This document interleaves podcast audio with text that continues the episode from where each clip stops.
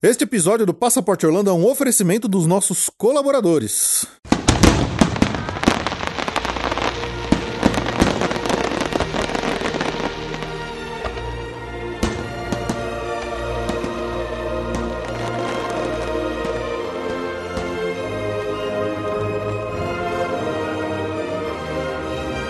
Bem-vindo ao Passaporte Orlando.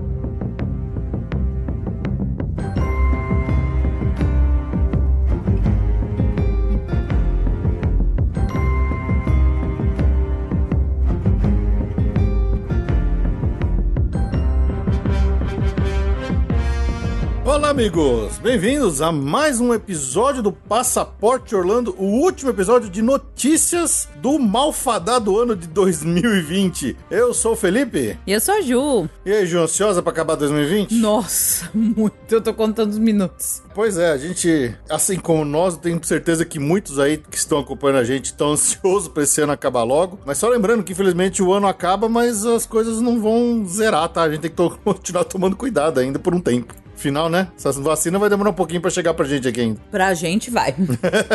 pois é, pois é. Então estamos aqui de volta já depois de algum bom tempo aí, sem fazer episódios de notícia ainda do coronavírus. É, esse ano a gente fez episódios mais esporádicos, porque as notícias têm sido meio bagunçadas. E muda muito, né? E muda muito, toda hora tá mexendo, então a gente tem deixado acumular um pouquinho mais. Por isso também tem acumulado aí e-mails e coisas que a gente tem recebido de vocês, tá? Uh, mas estamos aqui, de volta, para o episódio de notícias, o último deste ano. E o nosso próximo episódio será nosso já tradicional e anual Passaporte ou Repassa. Esse sim vai ser o último episódio do podcast aqui em 2020. Um episódio gravado ao vivo pelo nosso canal do YouTube, né? Então, quem viu, viu. Quem não viu, tá lá pra ver, nosso canal do YouTube. É, mas é isso. Vamos lá então pros recadinhos. A gente já volta pra ler e-mail, pra falar notícias, pra dizer pra vocês tudo o que tem acontecido aí nos últimos meses em Orlando.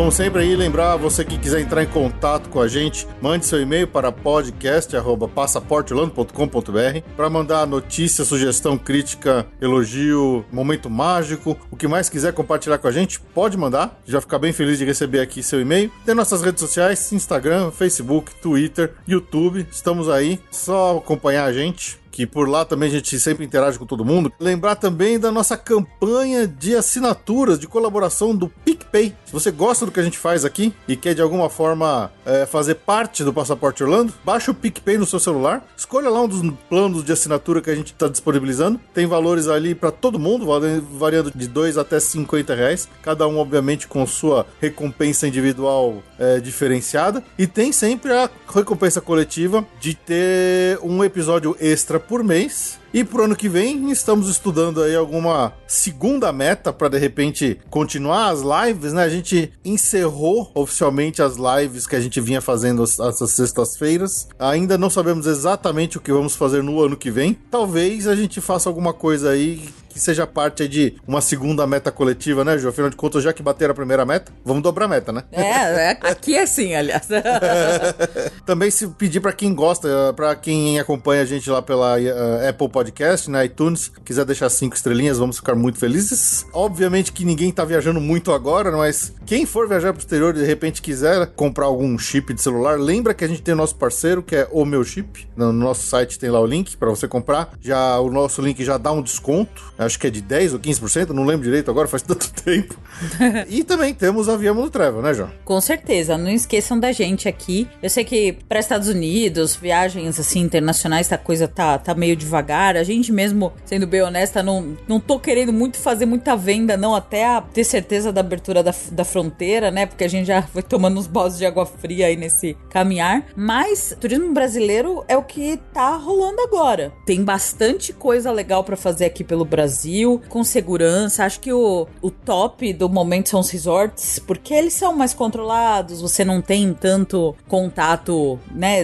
É, é um ambiente muito mais controlado e seguro, né? Sim, sim. Então, olha, não, não esqueçam da gente. Se você quiser desanuviar desse ano, pegar uma, uma semana, um fim de semana aí para fazer um passeio aí pelo Brasil, pelo Nordeste, pelo Sul, Norte, Sudeste, Centro-Oeste, é, lembra da gente. É isso aí, mande e-mail pro cotação@passaporteolano.com.br ou se você já tem nosso contato aí de WhatsApp, é, Instagram, por onde quiser mandar uma mensagem aí para perguntar para Ju, para pedir uma cotação para ela, pode mandar que a gente vai de alguma forma te responder. E só para finalizar esses recadinhos aqui, teve uma notícia aí desse mês que foi o anúncio da aposentadoria de um dos Imagineers uh, da, da geração atual aí mais reconhecidos, que é o Joe Rody, né, responsável pelo Animal Kingdom, pelo Pandora e por muitas outras coisas incríveis. E foi muito legal que fui, eu fui lá no Expresso Orlando, lá da Carol e do Rafael, para gravar. A gente gravou uma, um episódio sobre a biografia do Joe Rody. Então, se você quiser ouvir um pouco mais sobre o Joe Rody, ouve lá o Expresso Orlando. O episódio tá bem legal.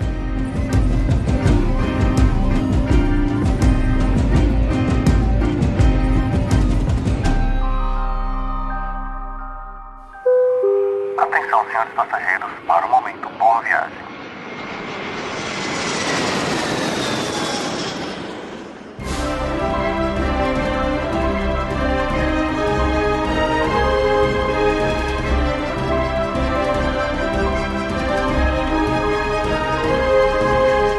aí, Ju, temos momento boa viagem hoje de novo. Olha que legal. Temos momento boa viagem. Eu fico tão feliz de fazer momento boa viagem. Nossa, vou- e nem imagina eu.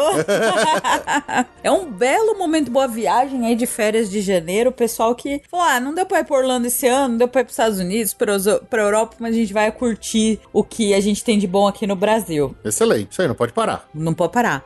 Então eu quero desejar boa viagem. Ó, na verdade, essa boa viagem, ela já fez uma boa viagem aqui na, na, na plena quarentena e tá indo de novo. A família da Andréia, da minha orelhinha. Olha, de novo. Ela é criadora de orelhinhas maravilhosas. Arroba minha underline orelhinha. Pode procurar lá. É muito legal. E ela tá indo com o marido e com o filho pra Maceió. Nada mal, né? Nossa, muito legal. Muito legal. Vamos curtir lá um parque aquático, um resortão. Aproveitar. Ela queria ir pra Orlando, tá? Eu vou deixar isso registrado. Ela tá meio desesperada, inclusive. É, é, é. Vai chegar a nossa hora, Andréia. Vai chegar, vai chegar. Mas até lá, aproveitem muito Maceió e curtam muito aí as férias, merecidíssimas férias. Boa viagem pra André e a família toda. Ah, muito boa viagem. E tem mais gente que tá indo em janeiro também curtir o Nordeste. É um grupão, atenção. Na verdade, a gente deu boa viagem pra eles no ano passado, porque eles iam comemorar o aniversário, um aniversário muito especial em Orlando, em janeiro de 2020. E agora, em janeiro de 2021, eles vão comemorar outro aniversário, o mesmo aniversário muito especial, em Fortaleza, no Beach Park. Nada mal. Oi, excelente. que é o Gilberto Morales Filho, a Vanessa, que estão indo comemorar o aniversário da Laura, agora, agora há sete anos. Boa. E eles vão com uma turma. Vão com o Yashin, a Cleo, o Nicolas, o Darwin, a Elaine e a Victoria. Oi, que legal. Nossa, quanta gente. Quanta gente? Vai todo mundo comemorar o aniversário da Laura lá no Beach Park. Isso Nada é, é, isso é que é comemoração, hein? Então, também, olha, uma ótima viagem. Aproveitem muito. Curtam aí o aniversário. Parabéns pra Laura. E divirtam-se. É, vamos viajar, vamos viajar com segurança, todo mundo tendo cuidado aí com usar máscara, essas coisas tudo, né? Pra não, não Ah, dar sim. muita bobeira também, né? Mas é isso aí. Excelente viagem a Gilberto toda a família. E mais uma vez, lembrando que esse momento Boa Viagem é aquele que a gente para aqui pra agradecer aos nossos ouvintes amigos que também se tornaram nossos clientes através da Via Mundo Travel. Então, é a nossa forma de dizer um muito obrigado e, obviamente, uma boa viagem. Boa viagem!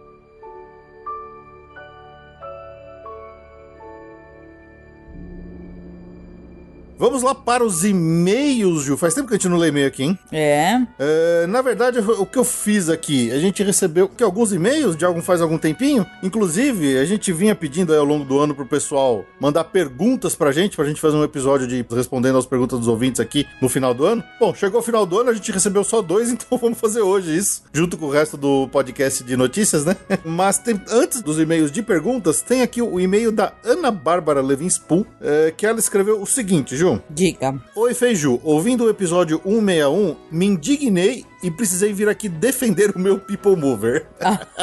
Sempre tem. Sempre tem. Vá, vamos lá, vamos lá. Eu vamos, sou vá.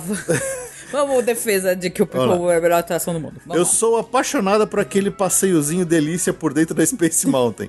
No meio da tarde, aquele sol de torrar, todas as atrações estão com uma hora de fila. Você entra lá em cinco minutos, estica suas perninhas na sombra, se bobear, tira até o tênis, abre seu pacote de Pringles e curte 10 minutinhos de descanso com uma vista top do Magic Kingdom. Não é a minha atração favorita, mas eu sempre faço questão de ir nela pelo menos duas vezes a cada dia de Magic Kingdom. Nossa, duas? É longa? Leva uns 20 minutos, acho que aquele passeio, não é? É, e ficaria muito triste se tirassem. Odeio a Living with the Land, mas preciso concordar com os blogueiros gringos sobre o People Mover ser perfeito. Nossa, perfeito é sacanagem. Pô, perfeito. Ah, perfeito. Perfeito é Space Mountain. É. Aliás, não sei como a Ju tem a pachorra de falar mal do People Mover quando ela gosta do It's a Small World.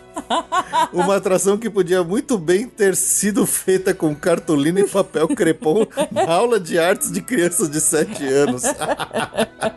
É, brincadeiras e implicâncias. A parte podcast segue maravilhoso, com pautas, edição e convidados perfeitos. Fora os dois rostos mais carismáticos da podosfera. Vocês foram minhas companhias nessa quarentena. Beijos, Ana Bárbara. Ah, Ana, legal. Muito obrigado. Tirando a, a cutucada de que fala mal do It's a Small World, obrigada pelo e-mail.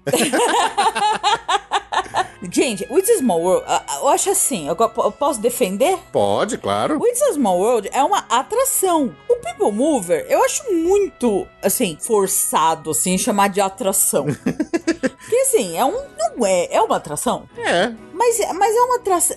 Você acha mesmo que é uma atração? Ué, sem graça ou não, é uma atração. Não, porque o, o It's a Small World, ele tem uma, uma razão de existir. É você, né, ver as, os continentes. Exatamente. Então, ele... Se você fica imerso numa mensagem que quer ser passada e tal. O People Mover, eu concordo plenamente com a ideia de tirar o tênis, comer uma Pringles. Eu acho que é o que tem pra fazer lá. Aham. E eu acho a- a- agradável, eu não, não discordo. A gente acaba fazendo isso muito no Country Bear, no, no Tiki Room, que eu até, que eu prefiro. Porque aí você vê um show e tem esse relax. Tem música, né, pelo menos. Tem música. Mas eu, eu concordo com esse agra- ser agradável. Eu te- olha, nessa altura que eu tô desse, desse coronavírus... Eu trocaria eu qualquer estaria no coisa Hall do agora. Presidents agora. Eu trocaria agora qualquer coisa por dar umas voltinhas no People Mover, viu? É, não, eu, eu ficaria na fila do, do Hall of the Presidents agora, neste exato momento. Então eu, Uhum. não, eu não vou criticar, acho que nunca mais nenhuma atração na minha vida. Estando em Orlando, até no farol da Sand Lake com a International Drive tá, tá divertido. Tá valendo já, né? Então eu não- nunca vou criticar nada lá. Ele falou que o farol que leva uns 20 minutos pra você virar à esquerda nele, né? É, e que os caras ficam lengando. Então, assim, é, tudo é válido. Eu também acho. Eu vejo esse. Eu só não vejo muito como uma atração, entendeu? É uma coisa, é, uma, é um É um passatempo, passatempo. tá? Tá acho bom. que essa é a minha, minha opinião. Tá bom. Enquanto It's a Small World é ótima. Vai, Ju, lê o próximo e-mail. Ai, sério? Por quê? Tá ruim. Você não tá conseguindo enxergar? Bom, vamos lá pro próximo e-mail que a gente vai ter que ler, que a Ju tá cegueta hoje, então eu vou ter que ler tudo, eu vou falar pra caramba aqui hoje, vocês estão ferrados que eu vou terminar sem voz esse episódio. Eu dilatei pupila pra fazer um exame e tá, tá- o brilho tá esquisito. O que assim?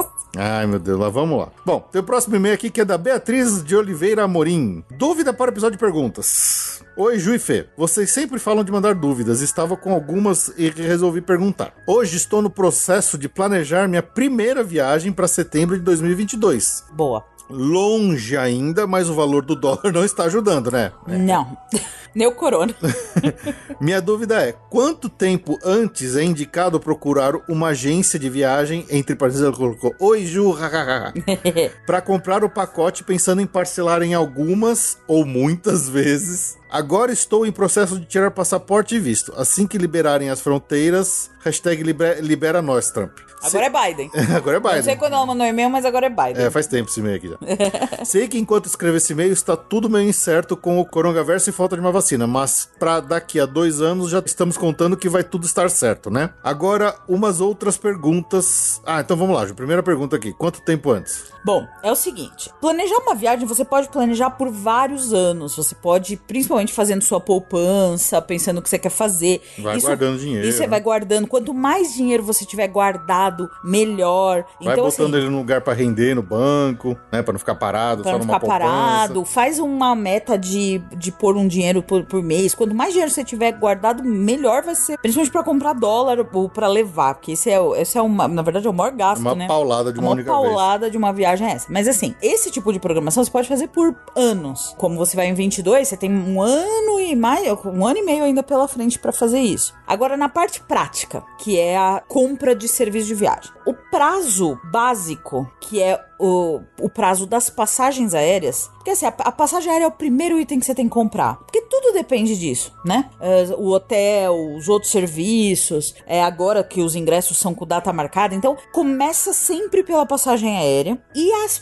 as companhias aéreas, elas soltam o tarifário com 11 meses de antecedência das datas das, dos voos. Então, esses 11 meses, você vai ter que contar 11 meses já para a data que você pretende voltar. Porque, né, ele vai... As companhias aéreas vão soltando os voos, então você tem que... Para conseguir comprar a ida e a volta, você tem que pegar com 11 meses de antecedência quando já tiver liberado a volta. Então, por exemplo, se for setembro, se você for, sei lá, dia 1 de setembro a 15 de setembro, digamos que a partir de 15 de outubro você já vai ter, pelo menos De 2021. de 2021, você já vai ter as passagens disponíveis para reserva e compra. Não é o prazo ideal.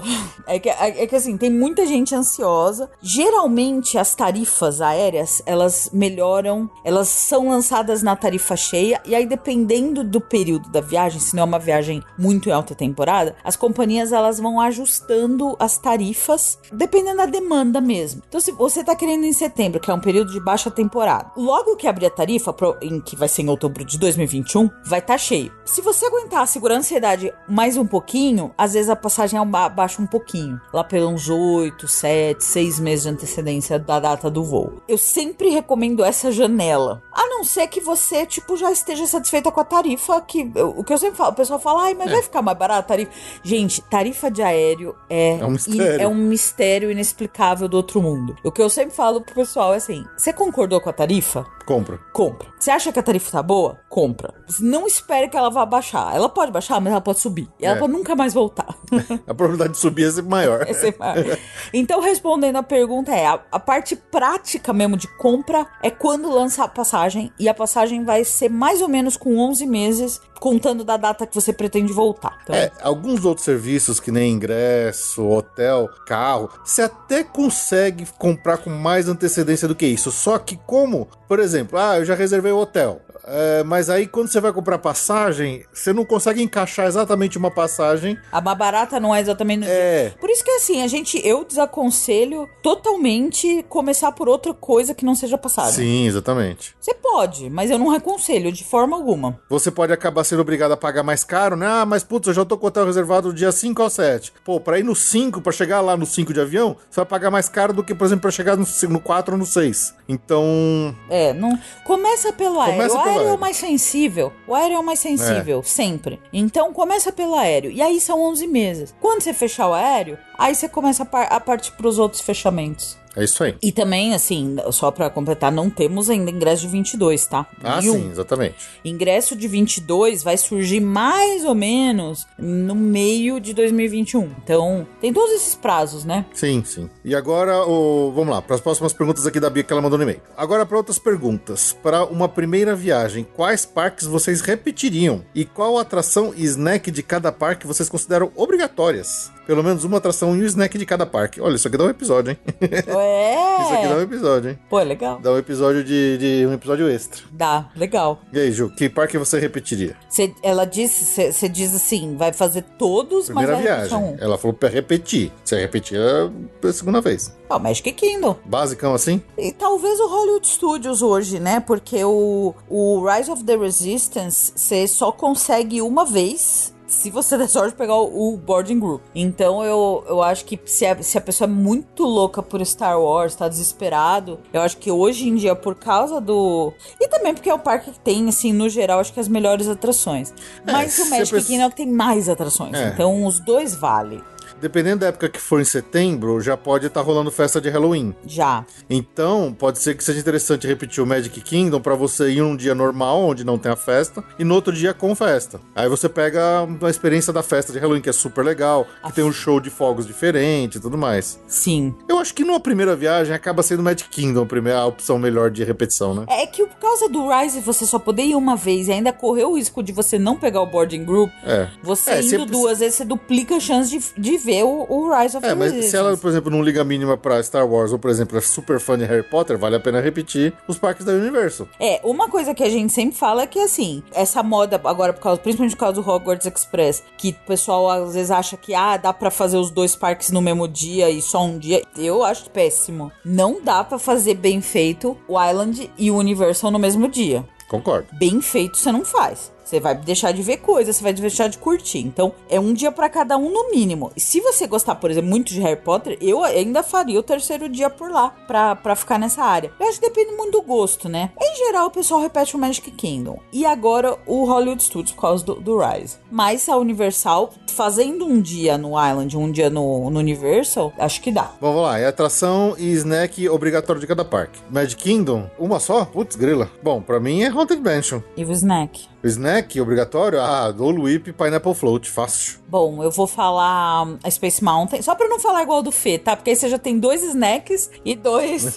eu concordo com o Fê, mas eu vou dar mais uma opção então, já porque eu sou, né? É o Space Mountain e o Funnel Cake do Sleepy Hollow de morango. Boa. Ah, Epcot. Atração Soaring, snack. Hum, puxa. Tanta coisa pra comer lá. Pois é, eu tô tentando pensar alguma coisa. Lá no Epcot eu não tenho nada tão obrigatório assim, engraçado, né? O que, que você faria? Vou pensar aqui no snack, o Fê fala os dele aqui enquanto eu É... reflito. A atração obrigatória pra mim é Spaceship Earth, por incrível que pareça. E o snack obrigatório, olha, eu, eu- eu- eu diria duas coisas aqui. Ou você vai lá na padaria lá da França e pega qualquer coisa que tem lá. É, padaria é tudo da muito França. bonito. Ou então, é, cara, você pode pegar uma bebida em cada país ali, uma cerveja. Ou lá na, na- no, no México, pega uma tequila no México, pega uma marguerita no México. Acho que é imperdível. Ó, bom, aquela outra famosa também é a pipoca caramelada lá do, Da Alemanha. Alemanha. Essa é muito boa. É, eu, eu, a minha primeira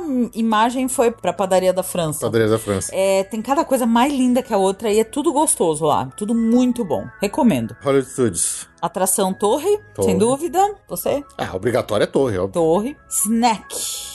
Ah, eu vou falar snack não, vou falar um restaurante, que é o Sci-Fi. É muito diferente de tudo que você encontra por lá e vale muito a pena. É, é muito legal. Você, senta em carro pra ver um drive-in. A comida não é essas coisas não, mas... O snack legal lá é um, é um sundae que tem no Hollywood Scoops, que é uma. Ah, é, uma, é verdade. É um sorveteriazinha ali, bem na esquina, bem perto da, da, da torre. Nossa, é uma delícia aquele, Uma delícia. aquele sundae. É, concordo. Eu esqueci dele na hora, mas eu gosto. A gente sempre come pipoca lá também. Sim, sim. E é muito boa. Bom, toda pipoca de Orlando é muito boa, mas a gente sempre come no Hollywood Studios a pipoca. Animal Kingdom. Uh, Expedition Everest. Obrigatória? É. Obrigatória. Flight of Passage. É. Snack. Agora me pegou, hein? Tem algum? Tem um milho, Hum, que é uma boa. delícia, um milho. Milho cozido. Milho co- não é cozido, ele é assado.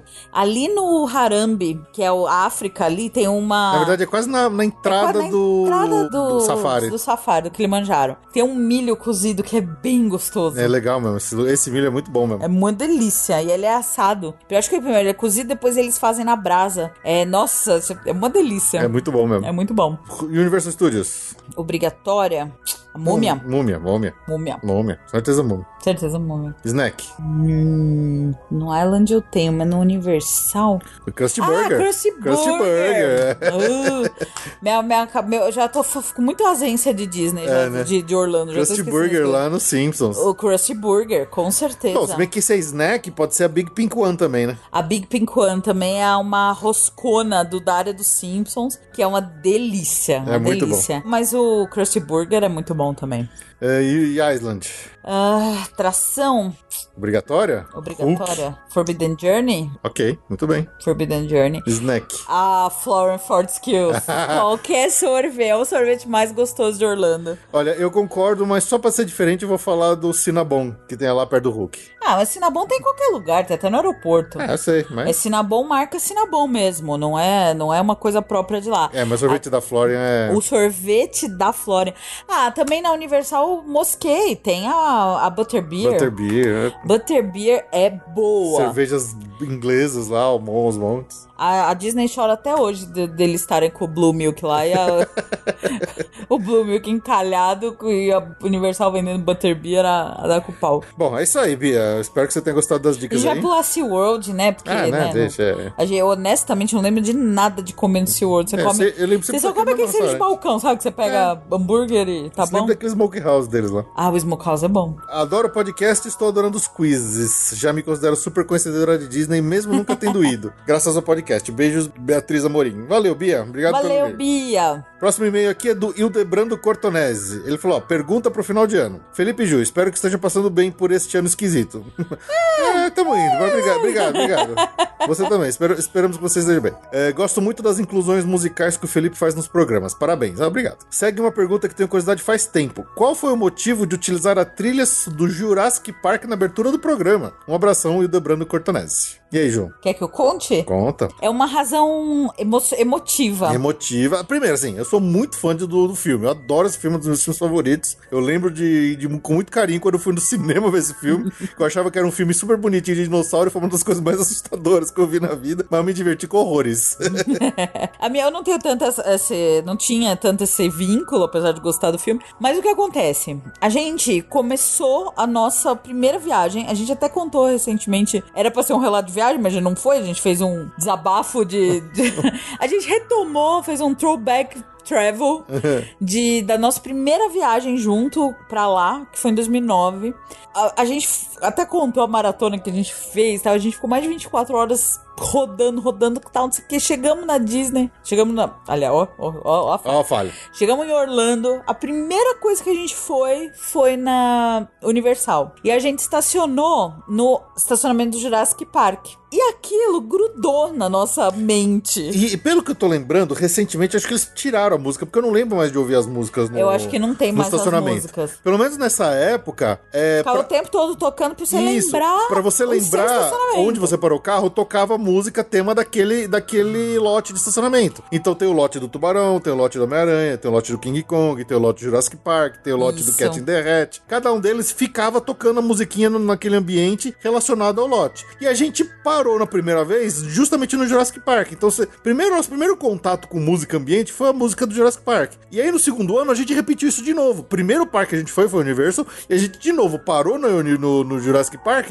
E, e, assim, acho que. mágico, isso, né? Isso aconteceu, sei lá, acho que uns três anos seguidos. A gente só parava lá. A gente sempre parava na mesma coisa. Então, assim, Era sinônimo de É. início de magia. sinônimo é o sinônimo de estamos aqui Chegamos. chegamos, era começar ouvindo a música do Jurassic Park. Então, ficou muito forte pra gente esse sentimento. Toda vez que a gente ouvia essa música, era aquele sentimento de estamos lá. E assim, é, hoje em dia, né, por causa do, do- da abertura do podcast, muita gente manda mensagem pra gente, né, brincando, falou assim: Nossa, eu tô ouvindo a música aqui do Jurassic Park e tô esperando o Fê e a Ju começarem a falar. Porque acabou virando uma coisa engraçada desse tipo também. E- então deu a volta, né? Mas é, é meio que isso, é uma, uma questão sentimental. Sentimental. Pra nós, muito tempo, começo de viagem pra lá significava ouvir essa música. É. E ela é muito boa, né? Ela é, É muito boa. mágica. John Williams, né? Hoje eu só substituiria ela pela música do hipogrifo, assim, sabe?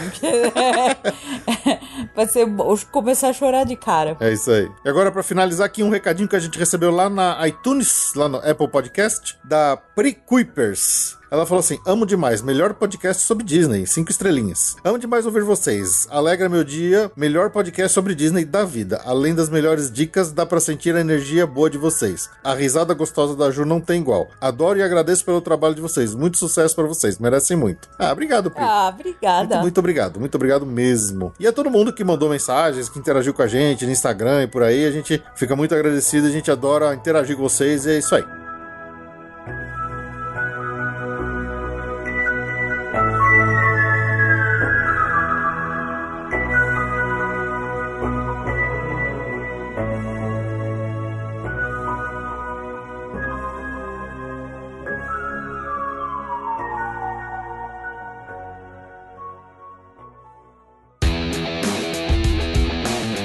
Notícias do mês.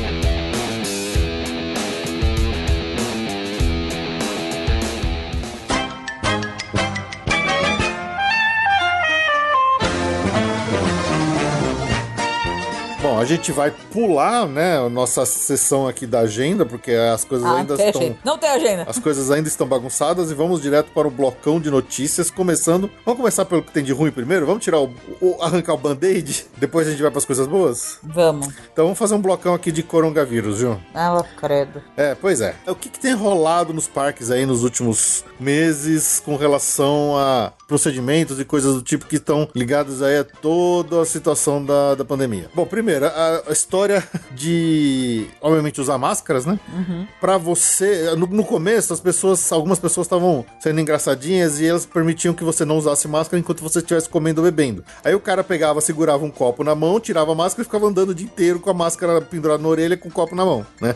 Que A- absurdo. Aí man- mandaram que você tenha, pelo menos pra comer ou beber, você esteja estacionário. Você não pode mais ficar andando, comendo sem máscara. Agora, eles, eles proibiram até das pessoas comerem e beberem nas filas das atrações. Que faz muito sentido, né? É. Porque, tá certo, as filas podem ser demoradas e tal, mas é um espaço mais confinado, geralmente, né? Não é uma área tão ventilada. Então, é, é uma área que não é pra, pra pessoa ficar tirando a máscara ali, máscara ali. Então, acho que as pessoas usavam, obviamente, esse meio tempo ali pra, pra comer e beber na fila, ficava sem máscara, mas não pode, tá? Não pode, não é. E a Disney tá forçando aí pra quando a pessoa veio ver isso, manda o cara colocar de volta a máscara. Então, não tem mais essa não de ficar tirando máscara na fila pra comer. Ah, Esquece isso. Boa. E essa história da máscara, cara, tá gerando aquelas notícias de mundo bizarro que a gente adora falar aqui, né? Brigas e brigas, Ju. As pessoas estão quebrando pau na Disney Ah, e nos parques. esperado, né? Por causa de máscara. Porque tá cheio de maluco que não sabe respeitar, que não sabe viver em, em comunidade, sabe?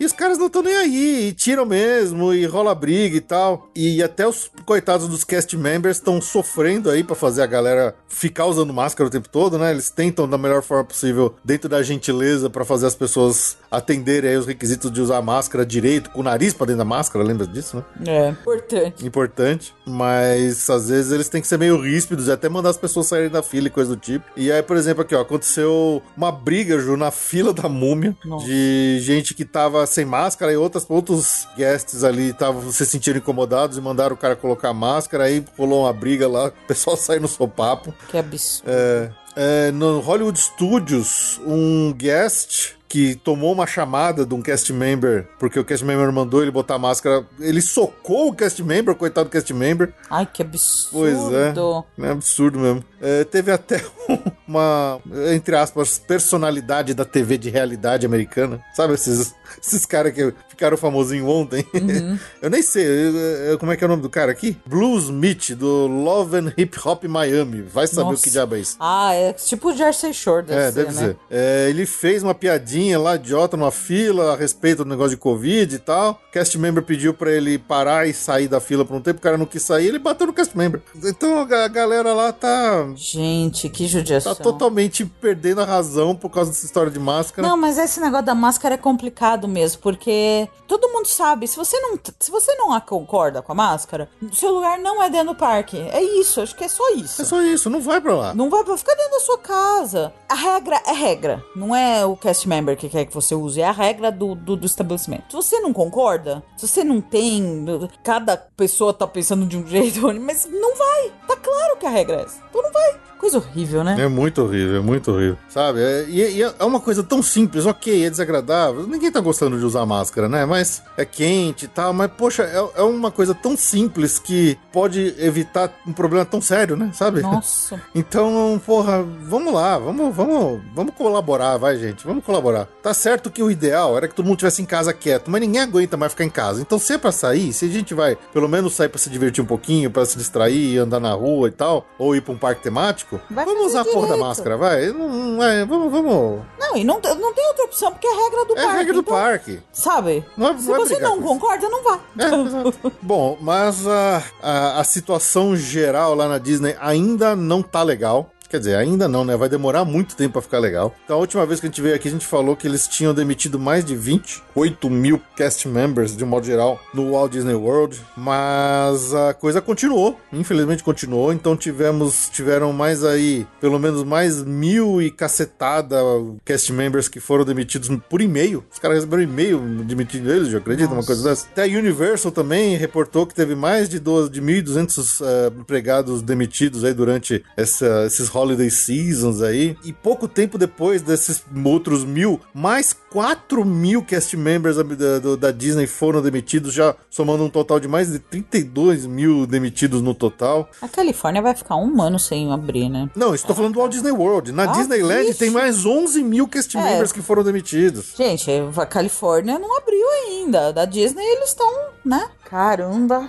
Pesado, hein? Então é muita gente que foi pra rua. É muita gente que foi pra rua. Afinal, os parques estão com capacidades reduzidas. É, mas pelo que eu vi de alguns relatos, inclusive a, a Lu Pimenta recentemente esteve lá na Disney e ela fez um relato bem legal no podcast dela, lá no Disney BR Podcast, que ela falou que ela sentiu os cast members sobrecarregados. E você imagina, né? Que deve ser isso mesmo, né, Ju? Porque claro. tem tão pouco trabalhando e por mais e tem que... mais atividade. Sim. Se você pensar nas higienizações, na tomar conta de máscara, máscara, não sei o que, você tem mais atividade do que sempre, tanta ou mais atividade do que sempre, porque o brinquedo tá a atração tá funcionando de qualquer jeito. É, por mais que a capacidade do parque esteja reduzida, nada pra eles. pro cast member ele tem que ver aquele mesmo número de pessoas entrando e saindo de atração, ou entrando para comer, ou, ou, ou, é complicado, né? É muito. Não é tem. muito complicado. Principalmente nas atrações. Eu acho que na, nos restaurantes e talvez nesse tipo de serviço dê para reduzir, porque você tá com menos demanda. Agora, numa atração, as funções são aquelas. Sim. Você tem que ter as pessoas naqueles postos, independente se tem mais gente ou menos gente no parque. Você tem o extra, que é o da limpeza. É uma loucura. É, olha. É complicado, né? Muito. Em compensação, né? O, algumas coisas é, na Disney, no Walt Disney World, em Orlando, elas têm caminhado para uma volta à normalidade de um modo, vai, devagarinho, mas está voltando. Então,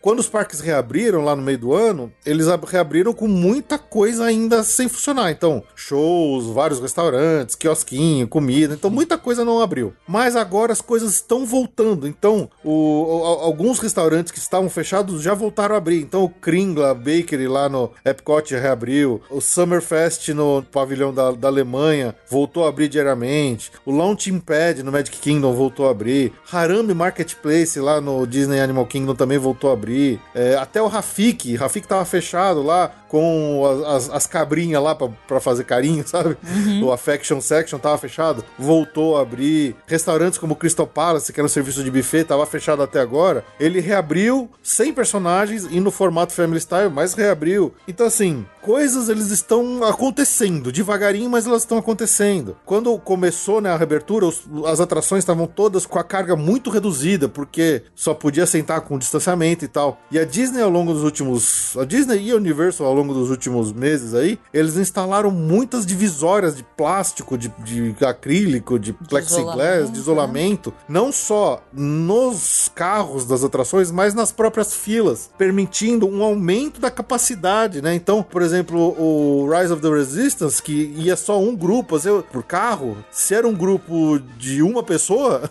ela ia sozinha no carro. Agora não, eles botaram aquela divisória no meio, então dá pelo menos para ter dois grupos. Eles estão se virando para tentar melhorar um pouco a experiência para não deixar o negócio tão capenga, mas eles estão tentando melhorar. É, agora, principalmente no Hollywood Studios, praticamente todos os dias tá com esgotamento dos Park Pass, né? Sim, sim. O, o, o, especialmente nesse final de ano, os parques estão atingindo capacidade. Sim, temos filas longas. Filas longas, exatamente, exatamente. O Josh Damaro, né, que é o chairman da Disney Parks and Experiences, é, ele fez um anúncio na IAPA, que é uma feira de anual que tem de parques e atrações, porque muitos uh, shows de palco ainda não voltaram e até devem estar, tá, né? Os, os performers aí devem estar tá nessa lista de, de, demitidos, né? Sim, é. Mas ele garantiu que vai voltar. É, ele, assim, que, assim que puder, ele vai contratar de volta os, os artistas e eles, ele vai trazer os caras de volta. E um sinal de que as coisas estão realmente melhorando e tal, e isso que a Ju falou de estarem ocupando mais aí, a Disney já está está operando já desde, acho que do meio de, de novembro, eles já estão operando com uma capacidade aumentada, né? É, o parque reabriu com 25% de capacidade, agora já está em 35%. Então tem mais gente indo pros parques. Tem mais gente indo pros parques. É por isso que eles precisaram fazer todos esses ajustes aí para conseguir, né, dar mais vazão nas atrações, porque senão ia ficar insuportável, né? Sim. A gente vai ver, a gente tá chegando agora perto do Natal e do Ano Novo, que é a época mais cheia lá dos parques. É... É, mas vai ficar tão cheio quanto agora, porque todos Sim. já estão esgotados. Sim, isso aí. Então vai, vai, vai ficar a mesma coisa. Provavelmente isso, provavelmente isso. Mas outra coisa, a Disney também soltou o, o Financial Report deles aí do, do Q4, né? Do, do ano fiscal. E, gente, eles perderam muito dinheiro esse ano. No último, né? Só no, no, no terceiro, no quarto eh, trimestre do, do ano fiscal, eles perderam 2,4 bilhões de dólares, somando aí um total de perdas ao longo do ano de quase 7 bilhões de dólares. É, é muito dinheiro. Muito. É muito dinheiro. Gente, é muita grana. E olha, haja assinatura do Disney Plus pra cobrir esse rombo. Porque é muita grana que eles perderam com cinema, com parque, obviamente, é, com tudo, com venda de produto. Eles não, não estão tão maus assim. Eles falaram que tiveram até uma, uma recuperaçãozinha aí no, no último mês, nos últimos meses. Mas o negócio tá, tá feio. Tá feio. É muito dinheiro que eles perderam e isso vai refletir com certeza no futuro da empresa. Sim. Quanto maior, maior tombo, né? Pois é. Pô, a Disneyland, a Disneyland não reabriu ainda. sei. A Disneyland está fechada, Na verdade, tá, o California Adventure tá aberto mais ou menos. só nas comidas e menos, uma parte das comidas e compras. É, mais ou menos. Porque a legislação lá permitiu, eles deram um gato lá e. Mas não paga ainda entrada, é só, só pra Sim, pessoa sim. comer e, e passear um pouco e comprar. Então, lá na Califórnia, a Disney tá numa briga séria. Eles estão muito putos com o governador da Califórnia que tá impondo restrições tão severas pro parque reabrir que eles não conseguem. Eles não conseguem chegar num acordo. E aí aconteceu justamente isso. Eles fizeram um esquema lá onde eles abriram só a, a Buena Vista Street. Que é a rua de entrada lá principal e aquela rua que vai pro, pro área do, do, de Hollywood, dentro do California Adventure, porque tá aberto o Disney Springs e. O Disney Springs não, lá chama Downtown Disney. Então o Downtown Disney reabriu e eles reabriram só essa rua do parque para as lojas e restaurantes funcionarem. Só que logo depois que aconteceu isso, recentemente, bem agora no começo de dezembro, a Califórnia reduziu de novo, voltou para trás. Que nem aconteceu aqui no, no Brasil, né? Especialmente aqui em São Paulo. A gente tava no verde, voltou para amarelo, não foi isso? Lá na Califórnia aconteceu a mesma coisa. Como os restaurantes lá é, só ficaram abertos aqueles que podem fazer delivery ou que podem fazer takeout. Então, até uma brechinha que eles tiveram para abrir só a rua lá com os restaurantes, eles, eles tiveram que reduzir de novo também. Então, o negócio lá na Disneyland não tá bonito, não. Incrível. Pois é. Mas aí uma notícia que eu vi aqui na véspera de gravar esse episódio aqui, que a Califórnia adquiriu a vacina da Pfizer, que foi aprovada aí de uma forma emergencial pelo FDA americano. Então a Califórnia comprou, eles acham que eles vão ter mais aí de quase 330 mil doses para distribuir na Califórnia, o que pode significar alguma coisa para Disneyland reabrir, hum, talvez no futuro próximo aí. O que a gente sabe que eles já anunciaram é que a Disneyland vai ficar fechada no Natal pela primeira vez na história. Disneyland vai estar fechada no Natal. Que tristeza. É muito triste. Muito triste. Eu vi uma reportagem na, no jornal da Globo falando que alguém lá do, do governo dos Estados Unidos falou que até o meio do ano que vem eles acreditam que a população já esteve majoritariamente vacinada. É, o que é muito importante. Então, eu, a partir do- momento que isso acontecer lá, eles. A gente. A coisa vai normalizar, né? Então, vamos lá. Teremos um semestre de, eh, de expectativa. Pois é. Que outro que já que tava, que tinha reaberto e fechou de novo por causa da, da segunda onda aí do coronavírus foi a Disneyland Paris. Né? Eu e a Ju, a gente até tava tentando começar a fazer algum plano pra de repente ir pra lá no ano que vem, né, Ju? Aí já, já. Esquece. E eles já, já falaram que, pelo menos no começo ali, até, sei lá, janeiro, fevereiro de 2021, a Disneyland Paris não reabre tão cedo. Outro que estava aberto, fechou, abriu e agora fechou de novo, foi a Hong Kong Disneyland. Eles tinham acabado de inaugurar um novíssimo e belíssimo castelo que eles reconstru- que reformaram lá, né? Porque o castelo de lá era igual o castelo da, da Disneyland da Califórnia, que é bem pequenininho. Agora eles reformaram e fizeram um castelão gigante, Ju. Nossa É senhora. Enorme o castelo que eles fizeram lá. Eles... Chupa, Califórnia. Eles inauguraram, eles inauguraram o Castelo Novo com o parque aberto e logo em seguida fechou de novo por causa do coronavírus. E pra fechar esse blocão aqui de, de coronga, coronga vírus, É uma notícia fresquinha também que eu vi que o Aeroporto Internacional de Orlando vai começar a oferecer testes rápidos de Covid no próprio aeroporto, já ao final agora de dezembro. E aí, Ju, você faria um teste rápido de Covid chegando no aeroporto de Orlando? Não, faria aqui. Paga em real. E se fosse grátis? Né, Mas é uma exigência pra entrar? Ainda não. Não, assim, se eu, se eu for pra. Assim, a gente não sabe como é que vão abrir as regras a hora que liberar a, a fronteira. Às vezes eles vão fazer que nem vários países que estão exigindo a apresentação do, da negativa de vacina. Então provavelmente você já vai ter feito aqui. Se você já fez aqui, aí não precisa fazer. Mas se você não fez, é bom fazer. Mas também o que, que adianta você chegar lá, você vai, chega em Orlando e descobre se é Covid? É, esse que é o problema. Não, é melhor fazer aqui. Esse é o lance, é melhor fazer aqui mesmo. Na verdade, esses testes de aeroporto são muito mais pra saída Sim. do que pra chegada. Pra então- saída, pra saída. É, então é melhor fazer em Guarulhos. Chega de falar de Coronga Verso. Vamos lá para as notícias dos parques. Disney World, Ju. A Disney oficialmente estendeu o sistema de Park Passes até janeiro de 2022. Ou seja, teremos 2021 ainda inteiramente com a obrigatoriedade de se fazer a reserva no Park Pass. Ou seja, você tem que ter o ingresso linkado na sua conta de uma Disney Experience. Você tem que ter a reserva pro dia que você vai entrar, senão você não entra no parque, Sim. né? Mas você vê, né? Em janeiro também já vai começar a poder fazer Park Hopper. Eu acho que é uma questão de. Eles estão aumentando a capacidade. Estão aumentando a capacidade. Se eles aumentarem 100% a capacidade, não vai faltar ingresso. Não, não vai. Então, assim, acho que isso não significa nada. Eu acho que é uma coisa preventiva. Eu não fiquei tão assustado assim. É? É, não. É, que exige que as pessoas, né? Por exemplo, a gente leu o e-mail da Bia agora há pouco, né? Ela vai ter que, de repente. É que tá certo que setembro, teoricamente, é uma época de baixa temporada. Mas é mais uma coisa pra pessoa que tá indo a primeira vez se preocupar e tem que saber correr atrás, né? É. E outra coisa que pegaram aí com essa história do, do Park Pass, que já tá cheio de gente planejando uma viagem pro aniversário de 50 anos do Walt Disney World, que acontece no dia 1 de outubro. Então o sistema já mostra a reserva sendo feitas para esse dia. Eu- então a galera já está com bastante antecedência. Eu acho que se tem uma data que é certeza que ano que vem vai estar cheia, né? Lembrando que setembro é uma época teoricamente baixa de visitantes, historicamente falando. Agora as coisas estão todas meio bagunçadas. Mas se a pessoa deixar para ir pro final de setembro, já pegando o começo ali do, do primeiro de outubro, você com certeza vai pegar uma das épocas mais cheias nos parques de Orlando em 2021, que vai ser justamente o- a, a comemoração dos 50 anos de aniversário do, do Walt Disney World, né? Então tem que prestar atenção nisso aí para quem estiver planejando uma viagem ano que vem. Vai ser uma data bem crítica. Eu já comentei me antecipando, mas o Park Hopper volta em janeiro de 21. Só que ele tem uma regra que é a seguinte: você só pode fazer o Park Hopper depois das duas da tarde. Então, Mas aí como é que funciona? A pessoa tem que fazer duas reservas no Park Pass System no, no dia ou não? aí eu não sei. Por isso que eu te dei a notícia para você ler. com as instruções. Eu ainda estou com os olhos com as pupilas dilatadas. Bom, você só vai precisar fazer a reserva do Park Pass pro primeiro parque. Pro segundo parque, a princípio, mas isso pode mudar, a princípio não precisa. Mas tem essa regra, você só pode ir pro segundo parque depois das duas da tarde. Mas como é que eles vão controlar a capacidade? Se, se- se o parque estiver cheio, você não entra? Estranho, né? Não precisar fazer a reserva. Ah, isso aí eles devem ter as estatísticas, né? As estatúpidas. Essas estúpidas. Saudades do Paulo Bonfá. É.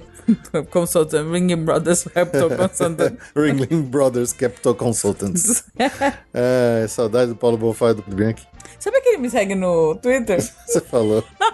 O Bianchi. É, por enquanto, eles falam que isso pode mudar, né? Então eu acho que eles vão testar pra ver se funciona. É, acho que só. Eles vão deixar primeiro o sistema rolando em janeiro pra ver o que, que pega, né? É, o que que eles estão, o que que eles tentaram evitar claramente com esse negócio das duas da tarde? Que as pessoas, porque o parque que tá esgotando é o Hollywood Studios. E você agora tem a possibilidade de tentar o Rise of the Resistance estando às duas horas da tarde no parque, para o segundo horário que abre o reserva. Só que se você só pode fazer isso, você não vai poder fazer o Rise of the Resistance. É, Porque você não vai poder estar as duas horas no parque pra pegar. Então, é, na verdade, essa é uma, é uma- uma estratégia meio que dá pra ver que é para as pessoas não irem pro Hollywood Studios pra tentar o Rise. Então, você É. só pode entrar depois que o segundo leva já tiver sido distribuída. Então, Pelo que eu vi, o, a questão da reserva do boarding pass do Rise, ele só vai funcionar pra quem for no Hollywood Studios primeiro, ou seja, tiver a reserva do Park Pass pro dia. sim. Ele não consegue pra pegar se ele não tiver o Park Pass pro dia. Então, realmente, ele não vai conseguir nem pegar das duas horas da tarde. Se for pro, como hopper pra lá. É. Ah, outra notícia é que a Disney confirmou que o transporte de parque a parque vai voltar em É. 21. Como não tinha Hopper esse ano, eles tiraram, mas já confirmaram que esse transporte vai voltar pro ano que vem. É, faz sentido. Volta o hopper, volta o transporte interparques da, da própria Disney, né? Exatamente. Agora, posso confessar uma ignorância minha? Pode. Eu nem sabia que tinha um. Sim. Eu achei que você tinha que pegar a minivan pra fazer um parque. Não. É? É, tem interparques. Hum, coisa. Pra quem faz hopper. Sim, sim, E quem tá só na propriedade. sim. Mas não deve ter um do Epcot pro Hollywood Studios. Provavelmente não, porque tem Skyliner. Sim. Bom, como vocês sabem, estamos em dezembro. E dezembro significa o quê, Jô? Natal! Não era? É, é exatamente. Natal! Acertou. Acertou. E o Natal chegou com tudo nos parques em Orlando. Especialmente, a gente tá falando aqui do Magic Kingdom, né? Então, o Magic Kingdom tá todo decorado, bonitão, como quase todo ano ele fica. É um dos parques que sempre se decorou muito bem de Natal, né? Sim. E ele tá lá daquele jeitão todo bonitão, com a Main Street USA cheia de flores, de, de luzes e de é, guirlandas e coisas do tipo. A novidade pra esse ano, né, é que não tem a- o show de luzes, né, o, o acendimento das luzes no castelo. Então aquela, aquela iluminação bonita que o castelo sempre ficava todo final de ano não tem. Mas eles estão fazendo algo diferente, que eles estão fazendo projeções no castelo. Então, a partir de um certo horário lá que escurece, o castelo recebe uma projeção igual mais ou menos ali a do show do Happily Ever After, mas que ela fica estática. Então ele fica lá todo coloridinho, bonitinho, e aí ali meio que de, sei lá, de 15 em 15 minutos, tem um barulhinho ali rápido, ele muda aquela projeção para uma outra cor e ele solta um, um, um, um, um pequenos fogos de artifício. Só pra dizer que não tem nada de fogos de artifício, ele dá aquela Um chorinho. um chorinho pra, só pra dar aquela que aquecidinha no coração das pessoas, sabe? Mas assim, não tem música anunciando, não tem nada. Que é justamente pra evitar que as pessoas fiquem ali na frente e aglomerando, esperando acontecer alguma coisa. Então, de repente, do nada, ele troca a, a projeção pra uma outra cor diferente e dá um de fogos ali em volta dele, só pra fazer uma gracinha. A projeção, eles estão fazendo a mesma coisa na torre, né? No Hollywood Studios. Ela tá estática. Isso. E aí, depois dá tchu, tchu, tchu, troca. É, Tem exatamente. quatro, quatro versões de projeção. é. Isso. Pra não ficar tumulto, mas pra ter uma coisa bonita pra se ver. É, é melhor do que nada, né? É melhor do que nada, né? Ai, que saudade de dois anos atrás, É, que né? a gente tava contando as coisas. e foi- tá bom. É, tá bom. Melhor do que nada. E... As good as it gets. Gente, será que 21 vai ser maravilhoso? Eu acho que eu vou chorar tanto. Eu acho que eu vou chorar tanto quando eu chegar lá. Porque agora a gente só vai no Natal de 21. Então, assim, eu vou chorar muito. Vai ser muito emocionante. Vai, vai ser, vai ser mesmo. E assim como eles fizeram na época do Halloween, eles pegaram as coisas que são de Natal, tipo a, a parada que é natalina, que tem aqueles soldadinhos, né? O Papai Noel que aparece num carro e tal. E eles estão fazendo aquelas mini paradas ao longo do, do dia. Que não é exatamente uma parada, é só uma, um cavalcade, ou como é que eles chamam aqui, de, de marcha. então passa ali um- uma galerinha, alguns personagens, a banda tocando uma marchinha de Natal ali. Mas é coisa simples também, sem aviso, sem horário específico. E, eles, e parece que eles passam várias vezes ao longo do dia. Então eles, eles, eles usaram a mesma tática que deu certo lá no Halloween pra fazer uma aparição aí de coisas natalinas, de, de pequenas paradas rápidas e curtas ao longo do dia ali no parque. Bom, e vocês lembram que o castelo já tá todo pintado, recebeu uma, uma bela de uma, uma nova pintura lá, que É é rosa. pra, pra co- Rosa. as pessoas. Rosa. É rosa. Todo mundo que tem os souvenirs com o castelo cinza chora. Chora. É, bom, mas aí faz parte aí das comemorações dos 50 anos do Walt Disney World em Orlando, né? Então, Magic Kingdom aí que vai fazer 50 anos ano que vem, tá todo sendo pintado aí pra, pra mudar a cara e, e receber essa comemoração ano que vem. Além do castelo, outras coisas mais estão sendo modificadas. Uma das, um dos principais cartões postais ali, que é um daquelas marcos que todo mundo que vai pra lá sempre adora passar por elas, são aqueles portais que tem na estrada, né, Ju? Que quando você entra na, na área que é da Disney, na, na- nas ruas ali na propriedade da Disney, que tem aquele portalzão, né, que antigamente estava escrito é, Walt Disney World, Where Dreams Come True, que tinha uns postes meio amarronzados e tal, e o Mickey e a Minnie de cada lado. E agora eles pintaram também, tá tudo meio azulado, com detalhes em dourado, e eles mudaram a frase, Ju. Não é mais Where Dreams Come True, agora tá The Most Magical Place on Earth. E aí, o que, que você achou da novidade? Cool, cool, cool, cool. Cu, cu, cu. ela não tá nem prestando atenção no que eu tô falando, porque ela não está lendo a pauta Eu tô tentando do. acostumar meus olhos. Ela não está lendo a pauta no computador, porque ela fala que ela tá com os olhos é, dilatados. Dilatados. Porém, ela está não prestando atenção no que eu tô falando, porque ela tô está vendo lendo no figu- celular. Não, eu tô vendo figura. Então, olha como são as coisas. Vocês estão vendo o que eu tenho que sofrer? Eu tô vendo figura. Eu dou o laptop na mão dela, ah, eu não consigo ler, mas então, ao invés de prestar atenção no que a gente tá falando, ela tá lendo no celular. Não, eu tô vendo Twitter. fotinho no Instagram.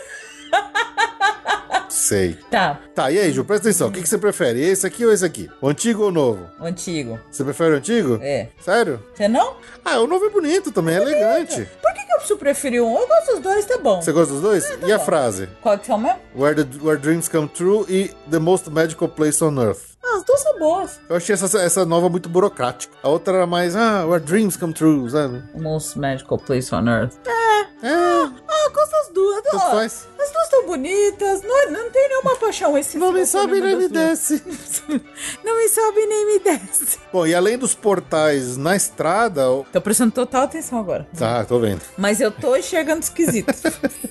o, o pedágio, o Toll Plaza, onde você paga pra entrar no estacionamento do Magic Kingdom, também foi totalmente pintado pra receber a mesma identidade visual, com tons em azul e dourado. E aí, Jô, o que, que você achou? tá bonito. Tá bonito? Tem o anterior aí? Não tem o anterior. Ah, então não. tá- Gente, lembra que eu falo que eu não sei nada, que eu não lembro nada? Você fala, trocou rosa por azul. Eu falo, Putz, sei lá, meu, não sei.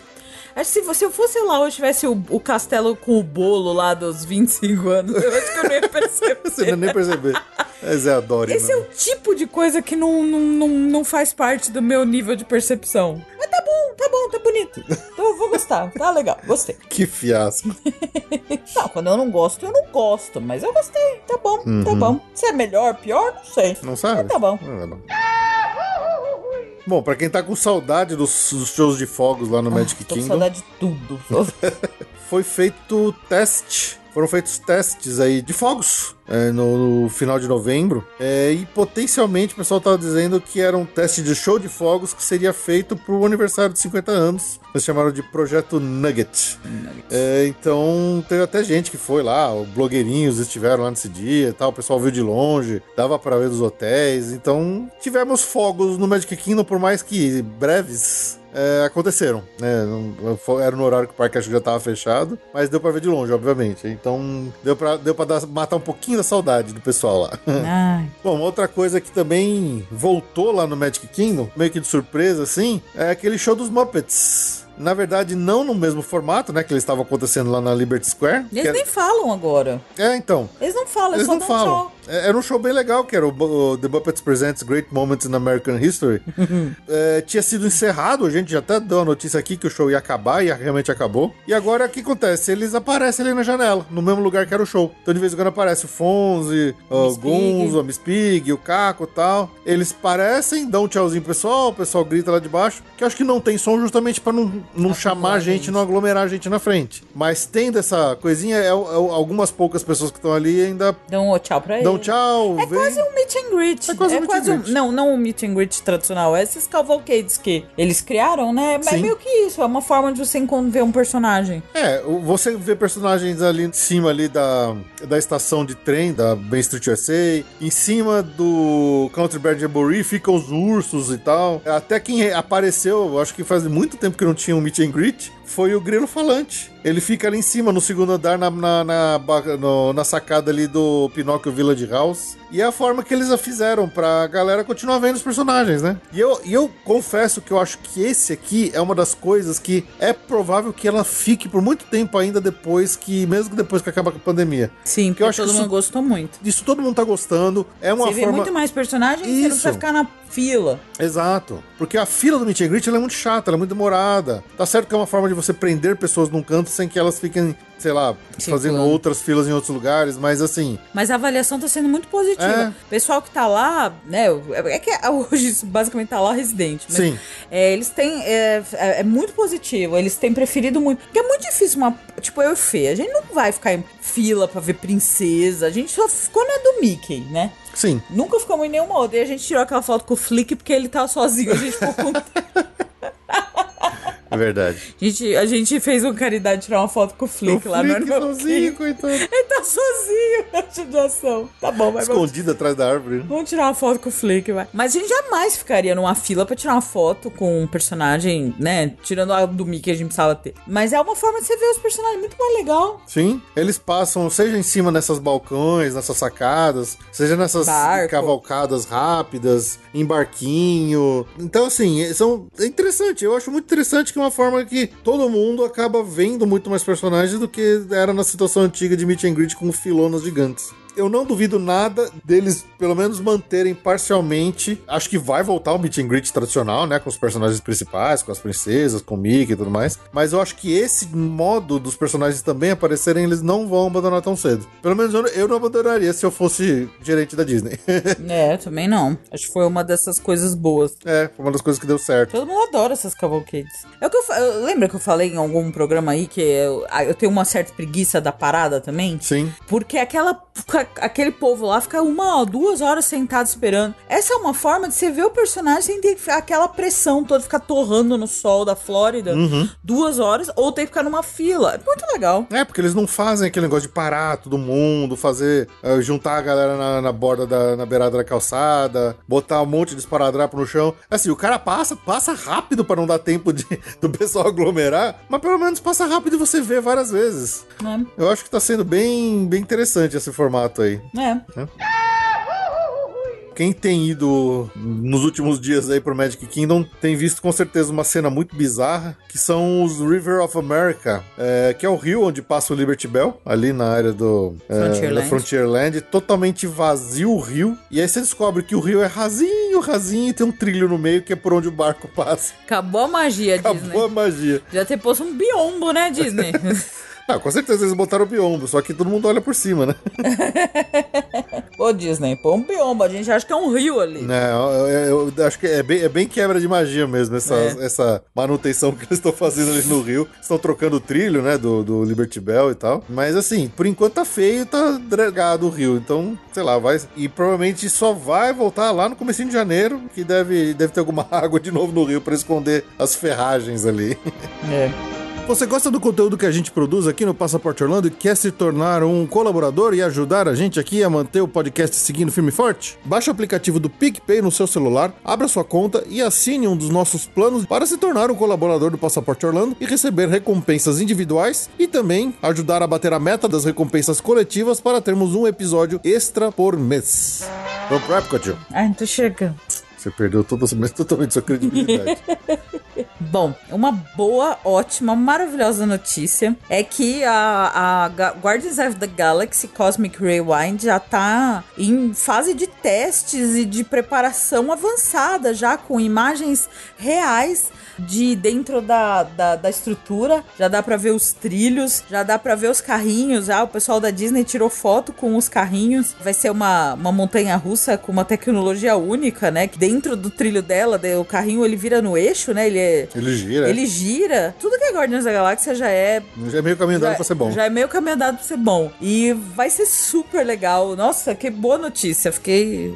Eles soltaram até um vídeo de teste do carrinho funcionando, bem legal, porque não é assim, não é que ele vai ficar girando a esmo no, no eixo enquanto ele anda na montanha russa, solto, né? Só pra você ter a sensação de girar. Ele gira na direção que ele precisa girar para você ver a história, né? Então, a, a ideia é que essa montanha russa seja uma das montanhas russas mais tematizadas aí da história. Então, é, o carrinho vai estar tá sempre girando para te mostrar o lado que você precisa estar tá vendo durante o percurso todo para você ir acompanhando a história ali, os personagens e tudo mais. Então, promete ser muito legal. E o design do carrinho, você reparou nas cores, é igualzinho a nave do A nave do Star do Lord. Star Lord, né? A, a Milano. Azul e, azul e dourado. Azul e dourada tal. Então ela é igualzinha. As cores, o design do carrinho imitam o, a Milano. Então são carrinhos, acho que pra quatro pessoas, né? Dois e dois. Sim. Então, cara, é só. Vai só, ser muito legal. Só hype. Só, só hype. É- essa vai ser muito legal. Nossa, isso aqui vai ser disputada a tapa. Vai. Ainda mais no, no Epcot que não tem muita coisa. É, o que eu já vi gente dizendo que não tem nenhuma confirmação da Disney, mas é que eu aposto que é verdade, é que provavelmente vai ter boarding group pra essa atração assim como tem pra Rise of the Resistance. Justo. Eu acho que é bem provável que a gente veja algo similar acontecendo quando abrir a,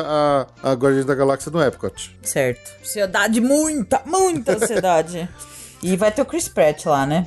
Não tem data ainda oficial pra abrir. Não finge que você não ouviu minha pergunta. É, não, não ouvi essa pergunta. Não tem data oficial ainda pra abrir, Vai mas ter o Chris Pratt lá. mas estão dizendo que pode ser dia 20, dia 2021 mesmo. Ainda estamos aguardando Vai ter o Chris Pratt? data de abertura. Você vai ficar ignorando? Já vai ter ignorei. o Chris Pratt? Lógico que vai, Ju, é lógico. Oh, yes. Oh, lady, hold it in your yes. pants.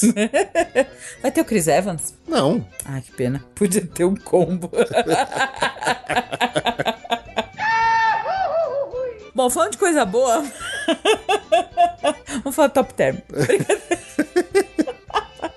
É, vou falar de Natal, então. As gracinhas que estão fazendo, né? Acho que muito, acho que quase nenhum brasileiro, exceto os que estão lá, vão ver, mas enfim, tá tendo uma. Eles fizeram uma instalação de Natal, daquelas overlays, né? Que eles fazem em algumas atrações, no Living with the Land. E tá uma graça. Tá muito bonito. Olha o. Dá até a- vontade de ir dá no Living até the Land. vontade de ir no Living the Land. À noite, à noite. Eles puseram iluminação muito ampla, muito bonita, caprichada, com Hidden Mickey, com abóbora, com... Olha, tá, tá lindo, tá lindo. Vocês... Tá mesmo. Como nós não poderemos ir, mas dá uma olhada no YouTube. Living in the Land Christmas Decoration. Você vai achar com certeza alguns vídeos aí de- desse pessoal que faz os vídeos pra gente aqui ficar babando. Então, o que eu notei é que o, o próprio caso que eles fizeram com o Living with the Land me parece é, um efeito assim de que eles acho que aproveitaram que esse ano tem pouca gente e tal pra dar um, um gás diferente nessas decorações de Natal. Porque eu sempre tive a impressão que a Disney, diferente da Disneyland na, em Orlando, eles evitam de fazer uns overlays muito pesados no Natal porque eles sabem que tem muita gente do mundo inteiro que às vezes vai uma vez só pra lá e pega o parque só no Natal uma única vez na vida. E aí, se pegar uma, uma atração muito diferenciada, por causa do, da, da decoração de Natal específica, sei lá, a pessoa pode, né? É que nem eu e a Ju, a gente sempre fala que gente,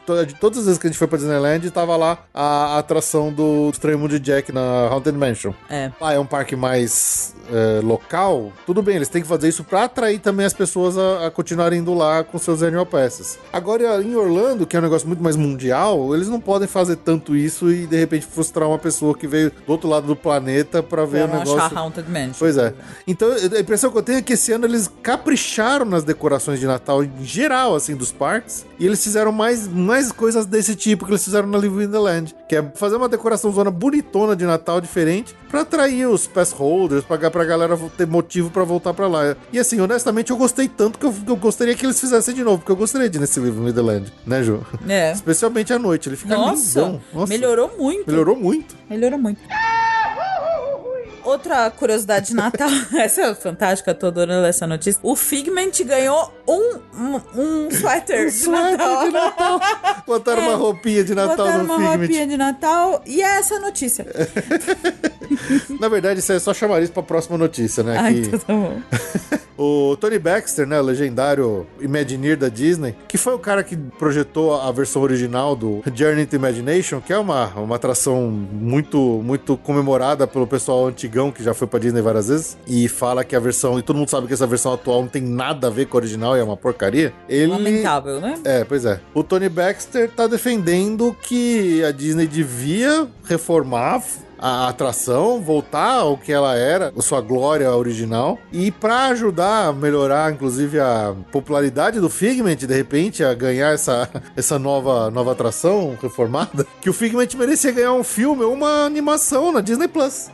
e aí, Ju, você acha que pessoal, os, os, os velhos de Epcot iam gostar de ver um- uma animação do Figment na, na Disney Plus? Ô, eu acho que ia, todo mundo. É que eu não sei se eu ia atingir. Se fosse fizer uma coisa bem feita, quem sabe o Figment renasça. остаток. É, então, porque eu sei, até onde eu sei, o, o pessoal mais velho de guerra que tem saudade que gosta do Figment. Agora, ele precisaria con- conquistar uma geração nova. Talvez seria através realmente do Disney Plus. Sim. E aí eles teriam fôlego pra faz- refazer ou fazer uma nova atração ou refazer a atração velha, sei lá, alguma coisa do tipo. É. Ou melhorar, né? Não melhorar, é tão ruim a atração do Figment. Pois é. Vamos falar dos cinco sentidos. Beleza. Vamos lá. Um, dois, três. Ah, não, agora não, Não, vamos não, mais, não não. desencana, vamos mudar de. Vamos virar de cabeça pra baixo? Tá bom. Tá bom. Bom, vamos lá. Uma das atrasadinhas, do- uma das vítimas do Covid, o Remy, que já era pra estar aberto, agora foi mudado, né? A Remy's eh, Ratatouille Adventure. Agora oficialmente vai abrir só em 2021 mesmo. Já era pra estar aberto. Paciência, né? É, eu, eu chutaria que algo em torno de abril ela deve abrir. É, não, não, não foram dados detalhes, não foram dados, mas não foram dados. Eles dificilmente vão abrir alguma coisa antes de abril, maio, que é o, é o mês das aberturas grandes mesmo. E provavelmente vai, vai vir aí. Vem aí. Mas eles soltaram alguns vídeos até da, do ride, assim, ele tá bem legal. Eu, eu acho que ele é praticamente idêntico ao que é o da Disneyland Paris, mas assim, vai ser um ride muito legal. Eu acho que vai ser um Vai. ride muito legal. Ah, o Epcot vem aí. O Epcot vai, vai. vai. Epcot vem aí. O Epcot vem, o Epcot vem aí, lá, lá, lá. Ah, falar em Epcot vem aí, o Space 220, né, aquele restaurante tematizado perto ali do Mission Space, também foi outro que, na verdade, esse não foi só o Covid, né? Não. Ele teve muito problema. Ele, ele tropeçou nas próprias pernas e depois veio o Covid pra. É, espero que ele esteja pensando nas comidas também, porque não adianta não ter um negócio lá bonito e ter fezes, né, pra comer. Então, Nossa. Pão com merda. tô com medo. é muita preocupação na infra, sendo que todo mundo quer comer bem, né? Então, é que nem, sei lá, os restaurantes Harry Potter. É, porra, lindo, lindo. Mas, assim, né? A, a comida lá, É comida coisas. inglesa. Comida inglesa é, é, é, minha coisa, é qualquer coisa. Então, exatamente. Enfim, voltando, temos alguns first looks Primeiras imagens de Primeiras dentro do imagens restaurante. de dentro do restaurante. Parece mesmo uma. É, eu acho que você vai comer numa tela mesmo, né? Você vai ver a, terra e. É, não deve ser uma tela na sua cara, assim, deve ser uma coisa um pouco mais. Parece uma coisa meio o Hogwarts Express, né? É, eu diria que é isso, ou talvez até um pouquinho mais afastado. Talvez seja um telão mais pra, pra- profundo, assim. É, pode ser. Pra dar uma sensação realmente de profundidade e tal, de você estar no espaço, vendo a, a terra de cima. Pode ser, pode ser. Mas acho que a princípio a, a linha de raciocínio é essa mesmo. Acho que vai ser mais interessante pra quem tá na janela, né? Quem acho que tá, tiver meio fora da janela não É, deve ser ser. tão interessante. Mas, enfim, não tem data, tá? Ele era pra 2019. Esse Era aqui não era nem pra, 2019, pra é. esse ano do inferno. Mas aí depois mudou pra abril. E aí agora atrasou e não tem data. Mas tá indo. Eles tiveram problema com o chefe, o chefe pediu demissão. Mó zona. O chefe de cozinha. Ah, o chefe. Não o chefe boss, o chefe da- do- Chef. Boss. The Boss. Mas o- uma coisa interessante desse restaurante é que a gente vai. Pra entrar nele é como se a gente subisse num elevador orbital. Então Uhum. você vai ver o chão, assim, indo longe, como se você estivesse subindo e realmente fugindo da terra. Achei bem legal essa, esse conceito, essa ideia. Bom, o que tem também é saído bastante notícia aí a respeito do novo show de fogos lá do Epcot. É, apareceu é o- até umas plaquinhas. É, lá. exatamente, que é o Harmonious. Que, que se falou desse show? Bom, as barcaças onde, de onde vai é, sair os fogos e tudo mais, elas são enormes, elas são realmente gigantescas e elas já, já, já tem um monte de fotos delas, né? A gente viu muita foto dela da época da construção, mas elas já estão lá, eles já estão atracando. Hoje, para quem for no Epcot hoje lá dar uma volta no, no, no lago, essas barcaças já estão atracadas lá nos seus ancoradouros. Inclusive, a Disney até espalhou plaquinhas ao redor do, do lago, na- nas grades, falando do show, né? Que, que vai ter e tal. E o que que essas barcaças, elas não vão ficar ali simplesmente paradas ao longo do dia, né? De noite vai ter, obviamente, o show de, de fogos, luzes, lasers, painéis, painéis de LED, coisa do tipo. Mas durante o dia, essas barcaças vão, vão servir como um, um chafarizão, umas fontes que vai ficar jogando água lá no meio do lago para fazer uma coisa mais bonitinha. Então ela vai dar mais uma decorada melhor ali no World Showcase durante o dia também, não só à noite, que é quando, né, na época do, do Illuminations, que entrava aquela bola só à noite, né? Agora não, agora as barcaças vão ficar lá o tempo todo. É, aí eh, depois a gente vai descobrir se, é, se vai ficar uma coisa xoxa, porque o lago é enorme, O lago né? é enorme. Você vê que aquela bola gigante não dava nem cheiro, Então, né? aqu- aquela bola era, era grande, mas ela era muito pequena perto dessas barcaças desse show. É. Essas barcaças são enormes, elas são muito grandes. As fotos delas realmente dá a impressão que elas são. dá pra ver de longe que ela é bem grandona. Bom, mais uma notícia de Epcot, né? O parque que mais apanhou do Covid em termos de. Sempre. em termos de novidades, né? Que tinha muita coisa prometida pra eles bem no meio da obra e Covid veio pra arregaçar com o Epcot. Lembra que a gente fala aqui que a Disney, quando eles não querem dar uma má notícia, eles simplesmente Finge que não existe. finge que não existe. Pois é, a aparente, pelo menos, vítima dessa vez é o tal do Play Pavilion. Aquele pavilhão que ia ser colocado lá no local do antigo. Innovation. Ino- Não, não era Innovations. Era no antigo Bodyworks. O pavilhão onde tinha aquelas coisas de, de, de saúde, de. é, esqueci o nome do, do antigo pavilhão. É, que era. é, esse Play Pavilhão seria um pavilhão com várias brincadeiras, atividades interativas, até um pouco mais infantis, né? Usando vários filmes e propriedades da Disney e tal. E ele, ele tava aparecendo bastante em todas as propagandas, todas as divulgações da Disney sobre as obras do Epcot. E aí, de repente, do nada, eles Sumiu. simplesmente sumiu das últimas atualizações da Disney sobre as obras do Epcot. E é isso. Pararam de falar. Ok. Nunca. Isso. There's nothing to see here. Ó, vamos pra vinheta do pobre Epcot agora. ó. Imagination. Pobre Epcot. Daqui a pouco o Epcot vai ser menos visitado que o SeaWorld. É bom que essas obras façam alguma coisa, porque senão. Não, vou fazer. Deixa abrir o Guardiões que a gente vai. É, o Guardiões, o Guardiões vai dar um belo, belo gás no parque. Se o Chris Pratt estiver lá pessoalmente. Ai, meu. Deus, é sempre a mesma história. Ele é gato, amor. Gato. Lá no Hollywood Studios, o parque também recebeu uma belíssima decoração de Natal. Com... É o Osborne? Voltou? Não, infelizmente não. Ah, então não é belíssimo. Então é só um paliativo. É, mas é decoração bonitinha, decoração bonitinha. Sim, sim, mas não é o Osborne. Aquele lago lá, até a dinossauro Gertie, ela tá com o chapéuzinho de Papai Noel perto da árvore e tal. Os caras capricharam. E o Papai Noel tá passando ali no parque, Ju, de, de Camaro. É amarela? Não, é vermelho. É um belo de um Camaro vermelho, todo decorado bonitão, assim, de, bem de natalino. E, e o Papai Noel aparece numa motorcade lá, numa, numa carruagem. Uma carruada, né? Não é uma cavalgada, é uma carruada. Ele passa lá n- n- nessas, nesses formatinhos aí de uma paradinha curta, rápida. Então, Papai Noel tá passando de Camaro vermelho no meio do Hollywood Studio.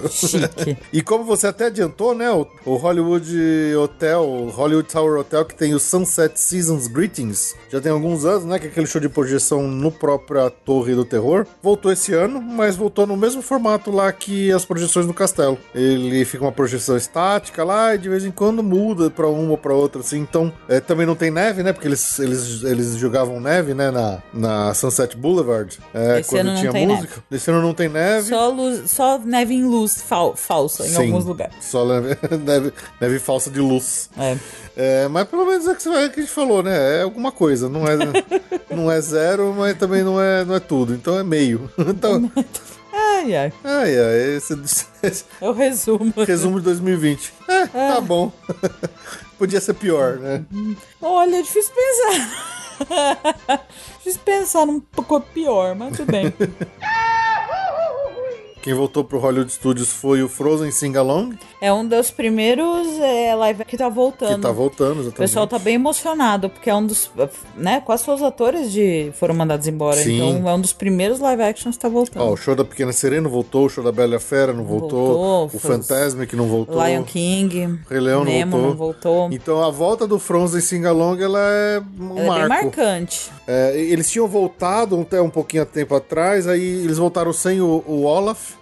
Agora o Olaf voltou também, então. É, eu acho que é uma volta. a- O Hollywood Studios tem ficado muito cheio. Eu acho que é uma tentativa de pegar pelo menos um pedaço do, público. Com Mas certeza. é bem vazio o teatro. A gente andou vendo aí uns, uns, É bem uns vazio. blogueiros. É, tá bem espaçado. É, E os, os a- capacidade muito baixa. Sim, e, e os atores mesmo ficam bem espalhados ali. Ah, é, não é a palco. peça normal. Eles estão. Eles ficam meio que estáticos no palco. Sim. Com distância. Tem aqueles caras que fazem as coisas que ficam contando a história tal. Então. Mas assim, é. Voltamos ao mesmo assunto, né? É pelo menos alguma coisa que tá voltando. Ah, Não é do jeito full, mas é, é do jeito cheio, completo, mas é alguma coisa. Sei lá.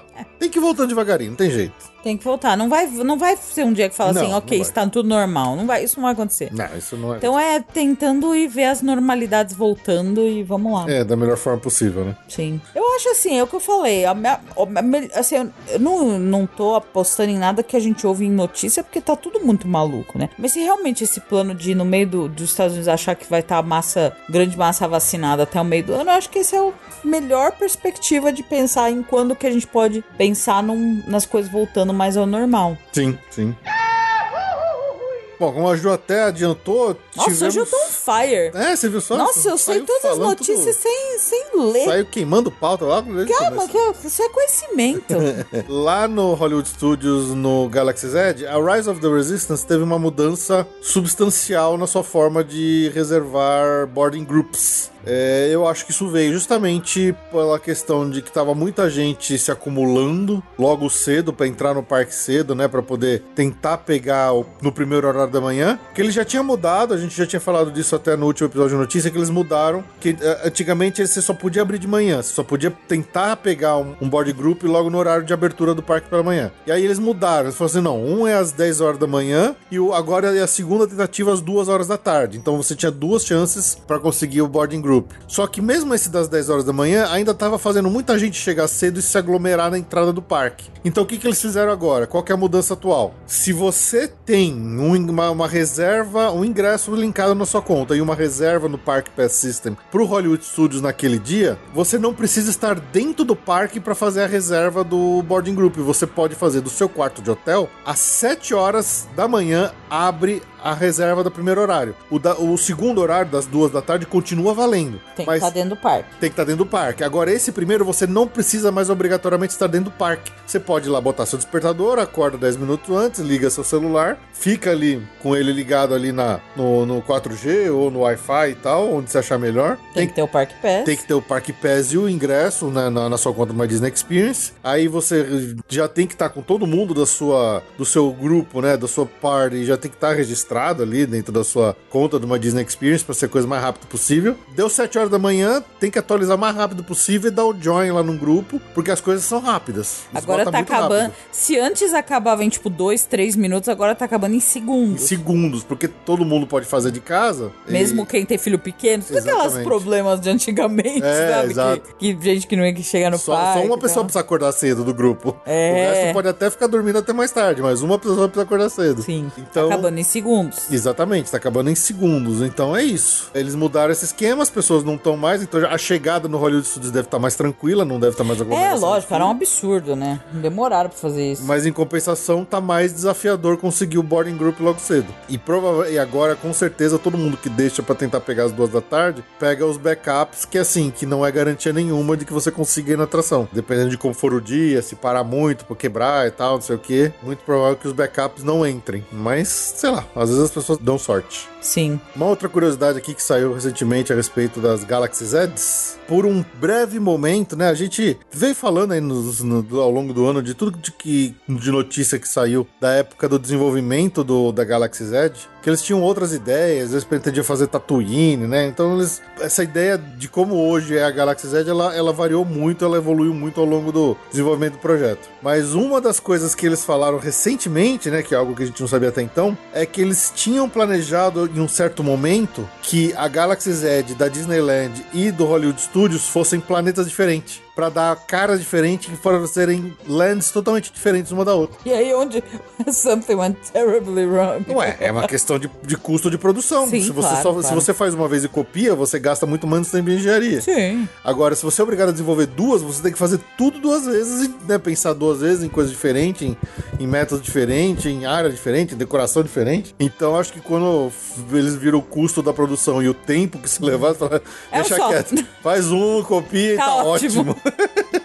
Com certeza foi isso. Tá ótimo. É. É, outra coisa que saiu também bem interessante foi a primeira foto, foto, né? Que não é simplesmente uma arte conceitual, mas é uma foto real de dentro do quarto que vai ser, que vai ter lá no, no, no Star Cruiser, no hotel do Star Wars. Meu pai do céu, joga o dinheiro na tela. Pois Vê é. se alguém pega. E o mais incrível é que está idêntico à arte conceitual. Você sempre imagina que a arte conceitual é aquele negócio muito absurdo, que nunca vai, que nunca a, construção final vai chegar igual é ela, né? dizer qual que é qual. É, mas quando você vê a foto, cara, tá igualzinho. Tá igualzinho. É impressionante o quanto ficou igual. E ele tem muito cara de cabine de cruzeiro, não tem? Tem. Ele tem uma cara absurda de uma cabine de cruzeiro. Faz sentido, porque você está numa nave é mais perto de um cruzeiro do que de um hotel, né? Sim. E muito legal, assim, o, a tematização tá super cara de Star Wars mesmo, tá bem legal. As janelas, tudo mostrando o espaço e tal. Achei super legal, mas muito legal mesmo. E aquela história, né? O parque vai ter, esse hotel vai ter aquela, é, vai ser um- uma experiência de duas diárias. Uma experiência totalmente imersiva, onde você vai usar roupa do universo, onde você vai interagir com pessoas fantas fantasiadas de alienígena e coisa do tipo e tal. Tem até uma sala pra brincar de sabre de luz e ficar defendendo tiro, umas coisas muito malucas que eles estão prometendo que vai ter. Mas vai custar dois rins, dois olhos e metade dos dedos de uma mão. vai ser Não, muito caro. E se, se não fosse, se o problema fosse só esse, era um problema. Um maior problema é que é, vai ser impossível Vai. conseguir uma reserva. Vai ser muito difícil. Por mais que ter o dinheiro, ainda mais com esse dólar, seja difícil, não vai nem se perto da dificuldade de conseguir uma reserva pro seu hotel. Porque a quantidade de quartos vai ser muito pequena. Não, e você sabe a alucinação que as pessoas têm. Então, assim, não esquece. Eu, não- imagino. que Não. acho que, acho que a Via Mundo não trabalhará com esse hotel. Ué, tentar a gente tenta, né? Mas. Tentar a gente tenta, mas eu duvido. Acho que vai, vai ser anos até a gente realmente conseguir tratar esse hotel de uma forma sem enlouquecer. Eu acho. Se isso. Se isso. Mas é isso. As artes conceituais dos quartos do hotel de Star Wars, as fotos estão iguaizinhas. A arte conceitual tá super legal. Dá vontade de ir. Sim. Vamos para Animal Kingdom. Bora. O Animal Kingdom também tá com decoração de Natal, aquela versão mais rústica, mais natural. Uhum. É, talvez meio assim, como é que fala? Exótica de Natal, mas tá Orgânica. bonito. Orgânica, é. Tá, muito... tá bonito. As Então, decorações de eu- árvores, eu elas acho são meio ele- rústicas. Rústicas era a palavra que eu Rústicas. queria. Eu acho que ele tá mais, muito mais decorado do que ele foi em outros anos. Eu acho que foi um outro verdade, parque. o Animal Kingdom sempre foi meio, meio É, capininha. foi um outro parque que eles capricharam mais esse ano na decoração de Natal. É. O Animal Kingdom nunca teve muita coisa, né, de Natal. Pro Picote e tal, que tinha o Candlelight, que tinha os shows lá, o Holidays Around the World. Eles tiraram esse investimento, mas eles puseram na decoração, dá pra entender. Sim. Agora o Animal Kingdom nunca teve muita coisa. Tinha aquela árvore, né? É. Na, na entrada. E agora tem uma árvore, tá mais caprichada. E tá bem caprichado lá pra dentro também. Tudo meio organicão, assim. Até, Meio... até Pandora tem uma decoração de Natal. É, mas lá não é Natal, né? É. É, fe- é festividades. É isso. É, era Pandora, né? Mas eu achei legal, achei que tá à noite, é, a parte dos dinossauros, tem umas, umas luzinhas tudo coloridas nos, nos esqueletos de dinossauro lá. Eles capricharam muito esse ano na decoração de Natal É. do Animal Kingdom. O que é até surpreendente, né? Porque você imagina, eu, a gente t- talvez pensasse assim, nossa, eles não vão pôr um centavo, porque tá do jeito que a coisa tá feia. Mas tá, tá indo. Tem até, como sempre, né? Eles fazem as sobremesas, merchandise, tudo específico aí de Natal dos parques. Bastante coisa legal pra ver por lá. Pena que a gente não pode. Pena que a gente não pode. Um show que voltou, né? Sim, é um showzinho também, não é? É, é- é a projeção na árvore, da, da, da árvore da vida ali, né? Tree O- of Life. É, o Tree of Life Awakenings Show, que é aquela que eles põem vida, né? né, Na árvore, com Sim. luzes, com projeções. É, tá bem bonito, onde a gente pôde ver no, no- vídeo, né? Legal que eles voltaram. É, é pro Natal, né? Mas quem sabe São fique. projeções natalinas, né? É. Mas acho For que. Snow, eu- Seasons pelo- of Light. São histórias, né? Sim. Mas pelo que eu me lembro, ele é o mesmo esquema da projeção no castelo, que é o mesmo esquema da projeção da, da Torre do Terror. Sim. Até o, a Universal fez isso no Castelo de Hogwarts, que é projeção sem som, que é pra galera não aglomerar. É. Então quem tá lá vê e tal, mas ele não chama atenção é pra mais gente olhar mais lá. estática, mais... Uma versão mais estática, mas é, tá bonita, tão, tão bem bonitas essas projeções na, Tá na- bonito. na árvore, na árvore da vida. Bom, mudando aqui pra outra Disney, Disney Cruzeiros, né? Surpreendentemente, a gente até brincou aqui, acho que nessas episódios de notícias do Coronga Verso, que dificilmente a Disney ia manter o plano do, da Disney Cruise Lines, mas aparentemente eles estão dizendo que vão ficar com os três navios Os que estão em construção. né? Eles já tem quatro, ia ter, já tinham anunciado três, a gente achou difícil, né? Porque o Cruzeiro acho que vai ser o pior. É, o Disney Serviço. Wish, que é o único que já tem nome, ele já tava em fase final, ele iria ser finalizado, acho que agora esse ano, mas parece que foi pro ano que vem. É, na verdade, tá tudo suspenso de, É. de Cruzeiro. Só que os outros dois novos que eles tinham prometido nunca mais tinham tido nenhum tipo de notícia. E agora veio o cara da Disney dizendo que não, que vai ter sim, que eles vão continuar. O que eu achei bem estranho. Porque Cruzeiro é o que tá mais condenado, assim, de tudo no turismo, acho que o Cruzeiro é o que vai voltar por último. É basicamente acumulação, né? Aglomeração. Em local fechado. em local fechado. É, e- Sem ter pra onde escapar. É, eu, eu vi que eles cancelaram já todos os cruzeiros até pelo menos, acho que verão americano do ano que vem. Então não vai voltar tão cedo. E o cara falar que não, que eles ainda vão construir dois novos navios nessa economia, É. eu acho bizarro. Mas ele confirmou. Confirmou. Estranho, vamos ver, ele tá confiante. Vamos lá. Mudando também agora de costa pra, pra fadada, coitada, amaldiçoada Califórnia, Disney da Califórnia. Rolou aí no Twitter umas primeiras fotos do carrinho do Spider-Man Adventure, que vai pro California Adventure. É, Não é Adventure, chama Web Slingers, né? Web Slingers, a Spider-Man Adventure. Ah, tá bom. É, tem dois pontos. Ah, desculpa. obrigado. Perdão. Então já, já tem umas fotos de carrinho, quer dizer, mesmo lá que é fechadinho, eles estão caminhando, coitados. Não, e é bem diferente, porque esse carrinho, ele parece, Ele parece quase... um. É, parece uma gôndola. Parece uma gondola, parece uma, quase uma cabine do, do Disney Skyliner. É. Ele é grandão, acho que cabem lá três, quatro pessoas lá dentro. Parece uma mega infra, né? Uma mega infra e a gente vai poder ficar atirando. Eu não sei se vai usar a própria mão, se vai usar uma pistola, alguma coisa. Que a gente vai atirar teias nas, nos robozinhos lá, nos Spider-Bot que vão estar espalhados e soltos lá. E obviamente que a Disney não perdeu a chance e, e a atração nem estreou ainda, Ju. Hum. E já tem Spider-Bot com controle remoto pra ser vendido. Lógico. Lógico. Lógico. Que o merch fala mais alto, né? Merch. Mas eles estão soltando várias fotos ali da fotos aéreas da obra lá do Avengers Campus. Então tem foto que dá pra ver o, o Queen Jet, né, que é o jato do- dos Vingadores no telhado, dá pra ver um logo gigante do- dos Vingadores no piso, dá pra ver de cima que vai ser a, a- a- uma área, a provável área onde vai ter o, o Stuntronic lá, o, o robô do Homem-Aranha que vai ficar pulando por cima das cabeças das pessoas, fazendo manobra aérea. É, as fotos das obras mostram que o negócio tá bem adiantado. né? ela deve ter ficado parado muito tempo, né, por causa da, da, da primeira paralisação grande do corona Sim. do Covid, mas as obras voltaram, apesar do parque não tá sendo não poder ser, ser visitado, as obras estão rolando. É, porque lembrando que o Avenger Campus era para ter aberto no verão americano deste ano 2020. É. Ou então, seja, mais uma coisa que ficou e que eles confirmaram que abre no, no verão do, do ano que vem. Se o parque abrir, né? Um dia de novo. Vamos para o Universal, João? Vamos pro Universal, Fê.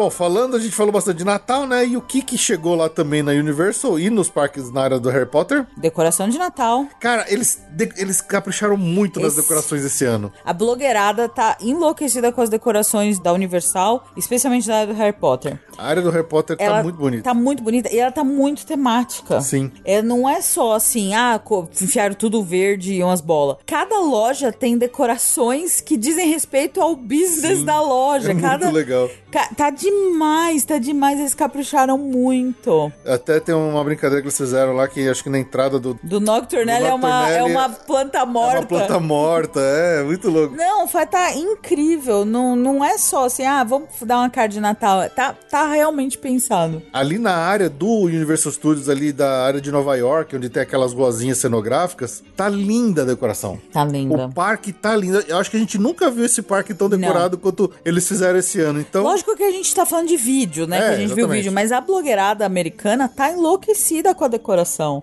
Inclusive, é meio unânime. Eu já vi de várias fontes que realmente a Universal tá mais legal que a Disney. Tá mais caprichada. ah, o Magic Kingdom é difícil. O Magic Kingdom capricha muito na decoração Não, natalina. mas assim, se superou mesmo a a expectativa. Sim, Acho que a sim. Universal foi unânime que eu ouvi. Todo mundo falando que a Universal arrasou. Não, mas com certeza. O, o- a gente viu aquele pessoal lá do Resort TV One, né? Que eles estavam lá no, no- quando eles estrearam a, a decoração de Natal. E, cara, a- o parque inteiro tava muito bonito. Mas muito bonito. Muito mais bonito que a gente. E olha, que eu, a Ju, a gente quase sempre vai pra lá em Natal. Então a gente já cansou de ver É, esses parques uh. nessa essa época com essa decoração. E a gente nunca viu nada sequer perto do que a Universal fez agora no, no parque do Universal Studios. Até, a gente até acabou de falar do Animal Kingdom. O Animal Kingdom também. A gente nunca viu o Animal Kingdom tão bonito quanto tá aparecendo que ele tá agora nessas É. fotos que a gente viu aqui de decoração. É. Às vezes é a nossa nostalgia, né? Pode ser, pode ser, pode ser. É, mas, bom, como sempre, além da decoração, tem a, a parada dos balões da Macy's, né? Com os personagens da Universal,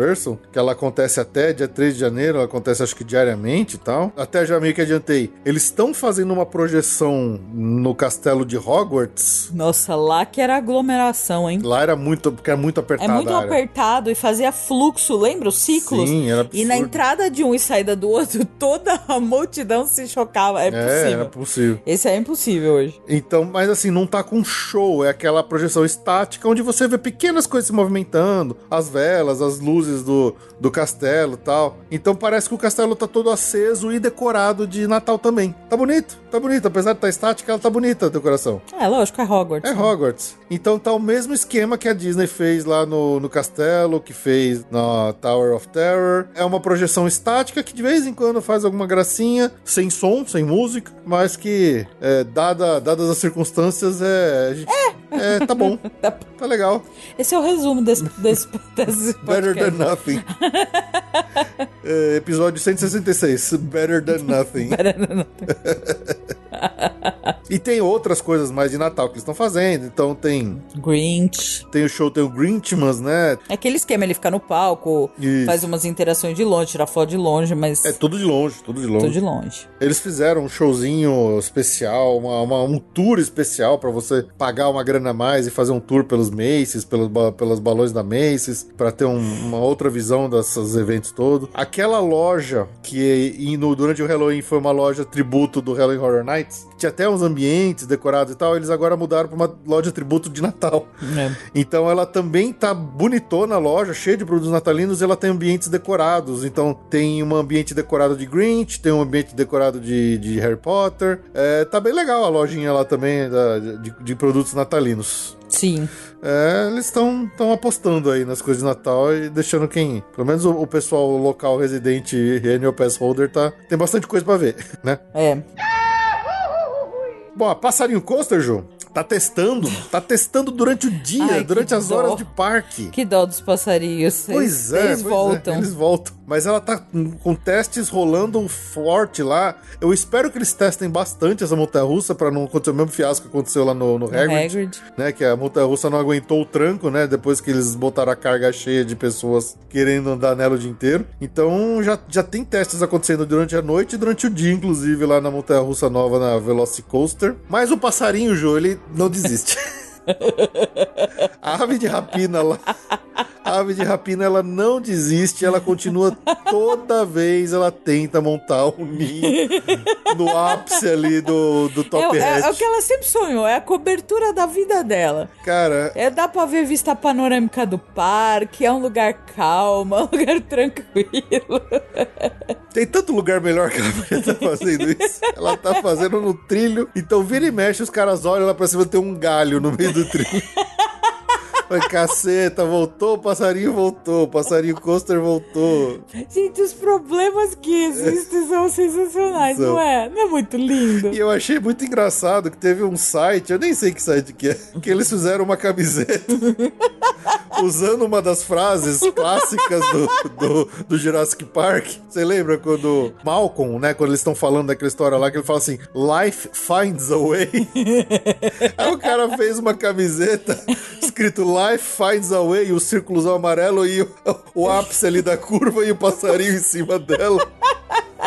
Oh, é fantástico isso, Life Essa- finds a way. Essa camiseta Eu quero, é eu- maravilhosa. Eu, quero muito essa camiseta. Eu, dá pra entender por quê. Eu quero muito essa camiseta, gente. Gente, mas você percebe o nível de loucura da pessoa entender essa camiseta? Não, é muito. Isso aqui é, é, é código, Isso aqui é suco de, de, é puro suco do- dos parqueiros. de parqueiro. Não uma camiseta só com a cara do Mickey. É, Não. assim, isso é, isso é um Lá- filé mignon. da- Cara, eu vou, botar, eu vou botar isso aqui na capa desse episódio. Pronto. Eu escolhi, eu escolhi a capa desse episódio. Vai ser o Life Finds a Way. É maravilhoso. Pronto, é Pô, é, maravilhoso. me- é melhor do que qualquer coisa do Covid. É maravilhosa essa camiseta. É maravilhosa. Eu quero, eu quero. Olha, quem, quem quer me dar um presente? Me dá essa camiseta de presente. Eu vou estar feliz, eu vou ficar muito feliz. Muito feliz. Life finds a way. muito bom. Mas é isso aí, o passarinho coaster tá firme e forte. Coitadinho do passarinho. E, cara, apareceram fotos de animatrônicos, que eles estão divulgando mais coisa dessa montanha russa, né? Eles soltaram primeiro um vídeo bem legal sobre o. mostrando os detalhes do carro, né? Puta, um carro todo modernoso, bem iluminado, bonitão. E saiu umas fotos de um dos animatrônicos que vai ter nessa montanha russa. E, cara, os animatrônicos daqueles bichão lá do, do- dos novos filmes, né? Que é do Jurassic World. O branco. O branco, bem assustador, bem legal. Dá pra ver que é um mecanismo cheio, bem, bem robótico, assim, bem cheio de, é, de juntas e tudo mais, de movimento. Então, olha, essa montanha russa tá. tá Promete, bem- promete. Promete, promete, promete. Eu tô empolgadaço.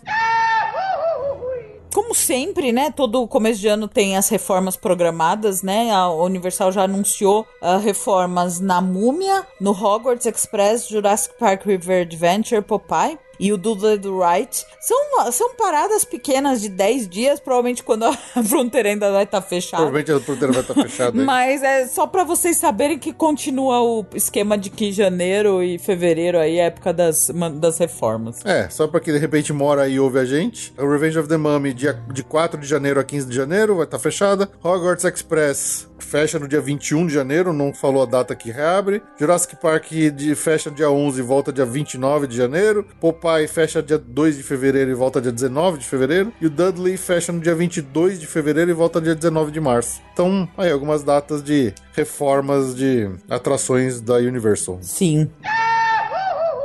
Também a gente tem as ah, reaberturas dos hotéis da Universal. Ah, alguns já vão. O Loas Portofino, né? Que é o mais chique, mais Tava legal. fechado, né? Tava fechado, abriu agora no dia 1 de dezembro. E o Endless Summer Resort uh, Dockside Inn, ele vai ser inaugurado dia 15 de dezembro. E o que, que a Universal vai fazer? É, ele foi atrasou, né? Porque era pra ter inaugurado Não, já era, pra ter, já era pra ter inaugurado. Só que o que, que eles vão fazer, como eles estão com a pa- capacidade reduzida? Eles vão fechar o Surfside agora. Dos econômicos, eles só vão ficar com o Dockside, que é maior. Eles só vão reabrir o Surfside em março. Acho que é março. Então agora eles vão inverter. O Surfside, que já estava aberto, vai fechar. E o só o Dockside vai funcionar por algum tempo. Bom, e uma novidade lá do outro lado do mundo, tivemos finalmente uma data de abertura para a guardadíssima Super Nintendo World lá no Universal Studios de Tóquio, que vai ser no dia 4 de fevereiro, né? O parque que fica lá em Osaka. Nossa, eles divulgaram mais novidades, mais detalhes sobre a Super Nintendo World lá no, no Japão, que imaginamos que vai ser igual a que vai ter finalmente em Orlando quando eles voltarem alguma coisa a fazer do Epic Nossa, Universe. Fê, a gente vai ter 60 anos quando isso acontecer. É, lembrando que a, a- a Universal deu uma pausa indefinida no desenvolvimento do Epic Universe até Eu não sei nem se a gente né? vai estar vivo quando ficar aberto esse parque. Mas pelo que eu sei, eles já estão começando as obras no do Universal Studios de Hollywood, da Super Nintendo Land. Então é capaz que saia na Califórnia antes de sair em Orlando. É, quem sabe a gente esteja vivo. É, pois é. A gente não tem filhos pra deixar pro meu. Mas assim, a- as fotos da Super Nintendo Land, Super Nintendo World estão incríveis, estão incríveis, estão realmente de dar água na boca, assim, tá? Parece que é o videogame trazido à, à vida. Eles mostraram fotos internas da atração que vai ser a atração do Mario Kart. Com uma escadona enorme, assim, você chega numa estátua grande do Bowser lá em cima e mostrou a foto dos carros do, do Mario Kart, né? Que são pra quatro pessoas, né? Duas e duas muitos detalhes assim na fila de troféus, de coisas, tudo que remete aos jogos. E o nome da atração, né, não vai, ser, não vai se chamar Mario Kart, ela vai se chamar Mario Kart Koopas Challenge. E vai ser uma atração de duelo. Dois carros lado a lado vão duelar. Mais ou menos que nem é lá no Radiator Spring Racers. Hum, mas nada controlável é. Talvez sim, porque pelo que eles mostraram assim, tem um óculos de realidade aumentada, não é realidade virtual, é realidade aumentada, ou seja, a gente vai enxergar coisas, acho que é, no cenário real ali. E engraçado que o óculos ele é legal porque ele tem um bonezinho do Mario em cima, então você vai botar na cabeça tem o bonezinho do Mario vermelho e o óculos de realidade aumentada na sua cara. E, e cada carro tem controles, onde você tem um botão e você tem um volante que você pode ter alguma interação. Então é bem provável que exista sim alguma interatividade entre os dois carros que estão competindo, até pra remeter ao jogo, que né, você pode jogar um casco de tartaruga pra diminuir a velocidade do outro. Então deve ter umas brincadeiras assim. Então é capaz que ah, as pessoas vão sim ter alguma influência de qual carro ganha, diferente do Radiator Spring Racers, que é aleatório que qual carro que ganha, né? Mas cara, o, o- depois desse anúncio aí, só aumentou o hype dessa, dessa área, dessa atração. Quem não, não ama aí os jogos da Nintendo, os jogos do Mario especialmente, veja, só veja as fotos dessa área que você vai babar. É, vai babar. É impressionante.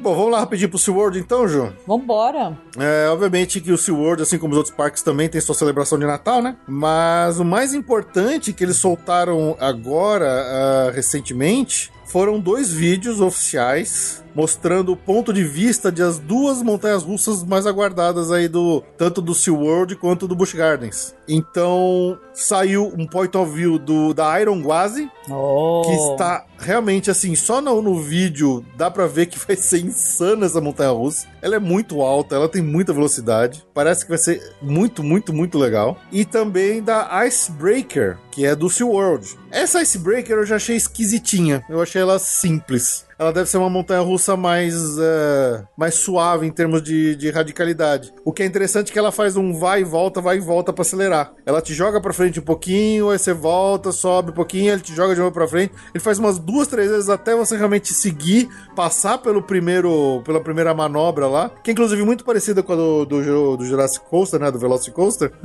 E aí ele termina todo o percurso, mas é um percurso mais baixo, não tem inversão. Essa Icebreaker ela parece simples. Já a Iron Gwazi tem cara de ser insanamente radical. Tô empolgado, tô empolgado. Ju, começou a obra, Ju. Oh, yes. Começou a obra, Ju. Yes! Do que, Ju? White Castle! Sim, começou a obra do maior White Castle do mundo que vai ser construído lá em Orlando, pertinho da Disney. Eu já falei, quando eu abrir esse White Castle, eu não quero mais ouvir falar da briga de Shake Shack e Five Guys. Porque White Castle rules. Ah, não é assim, vai. Ele é Não, não, gostoso, no White mas o Castle é sabor do, maravilhoso. do Five Guys é mais gostoso. Aquele hamburguinho com aquela cebolinha que você come em uma mordida. Ai, que delícia. Quem nunca teve o prazer de provar um White Castle vai morrer de alegria quando chegar. Eu, tô- eu não vejo a hora. Eu vou sair do parque todo dia pra comer no White Você Castle. compra uma caixa com 20 sanduichinhos, né? Compro mesmo, porque você come uma. Até a Maroca, que é a pessoa mais chata do universo pro hambúrguer, É verdade. ela ama White Castle. Porque lá em Las Vegas tem dois. Tem um na Fremont e tem um na Strip. Bem no, perto do hotel que a gente sempre fica. Ou ficando perto do Harris ou do TI. White Castle é maravilhoso. E lá em Las Vegas é aquele esquema Las Vegas, né? Você tem que tomar cuidado com o mendigo. É, exato. você tem que... lá, Orlando vai ser maravilhoso. Vai ser o maior, White, o maior White Castle do mundo e vai ficar perto da Disney. gente, vocês não têm noção do que é um White Castle. Vai ser incrível. Vai ser incrível. Vai ser incrível. Bom, um evento bem interessante que tá chamando muita atenção o que tá acontecendo agora lá em Orlando e que remete, né, Ju, a algo que a gente gosta muito de lá, gostava pelo menos, né, quando ele existia. Osborne! É um evento que chama A Night of a Million Lights at Give Kids the World. Que é um evento beneficente, na verdade, né? Onde eles pegaram um quarteirão lá, um condomínio em Kissimmee. Eles decoraram todas as casas com toneladas e toneladas de luzinhas. Tem várias empresas que doaram Patrocinam. coisas e patrocinaram. A Disney doou mais de 3 bilhões de lampadinha. Imaginou que eram as coisas do, do Osborne, Osborne. né? E tá lindo, porque ah, tá assim um ambiente gigante. É um espetáculo. É um espetáculo forrado de lâmpada de Não luzinha. chega a ter o evento do Osborne, que eram Não. as danças das luzes. É, as luzes dançavam com a música. né? Mas a parte da decoração é maravilhosa e é num condomínio, né? Então é, é muito bonito. Sim, muito, muito legal. E assim, pra você entrar lá, tem que comprar o ingresso, né? Ele vai acontecer. Ele tá acontecendo desde o dia 13 de novembro e vai até dia 3 de janeiro. E Tem bastante dias esgotados. Tem bastante dias esgotados. Você compra o ingresso no site do Give Kids the World. E é um evento beneficente. Então, quem tiver por aí e quiser ir, você vai ao mesmo tempo curtir uma decoração incrível de Natal e também dar uma ajudinha aí pra uma entidade de beneficente aí, de né, fazer uma doaçãozinha. Olha, é um programa imperdível mesmo de Natal. É, É o melhor do Natal, É né? do Solidariedade, a- o clima, as luzes. Ainda esses dias tem estado bem frio em Orlando, pelo que a gente tá vendo. Sim. O duro é que a gente tá vendo tudo no YouTube, né? é, então de longe. Nossa vida de, de orlandeiro de YouTube é. É é, parece tão mágico. tudo É ver os outros fazendo as coisas e a gente tudo aqui. parece mágico, tudo parece lindo. E a gente aqui no YouTube passando a cada 10 minutos um ad É, pois é. de café. Saco. Mas assim, eu espero que eles façam de novo ano que vem, quando a gente estiver lá, porque eu gostaria muito de ver se. ah, eu também. Espero que a gente esteja lá no que vem. Pois é, tem isso também. Tem isso também. E eu não sei se foi esse evento, mas que gerou essa saudade das pessoas no Osborne, mas um- uns fãs fizeram uma petição. Você assinou pra mim? Eu assinei. Tá. Fizeram uma petição online para que a Disney traga de volta o Osborne Family Spectacle of Dancing Lights. Seria absolutamente maravilhoso. Era o melhor show, assim. Ele e o Candlelight são os melhores são. eventos de Natal. Então, se alguém tiver curiosidade e quiser, vai lá no change.org assinar a petição pra trazer de volta o- Assina, o gente. Osborne. Assina. Quem sabe a gente consiga. Cara, a Disney, a Disney na, na, Eles já adoram as luzinhas, Eles né? adoram a luzinha, não tem dinheiro pra fazer nada. Você acha que eles vão fazer isso? Nem a pau. Mas sei lá, é legal, é engraçado pra fazer um barulho, né? Vambora. Osborne era maravilhoso. Mas realmente, o, o Night of a Million Lights aqui do Gi- Give Kids the World já dá uma, uma esquentadinha no coração, né? De você Já. ver esse ambiente tão bonito e bem decorado com luzinhas de Natal. Sim.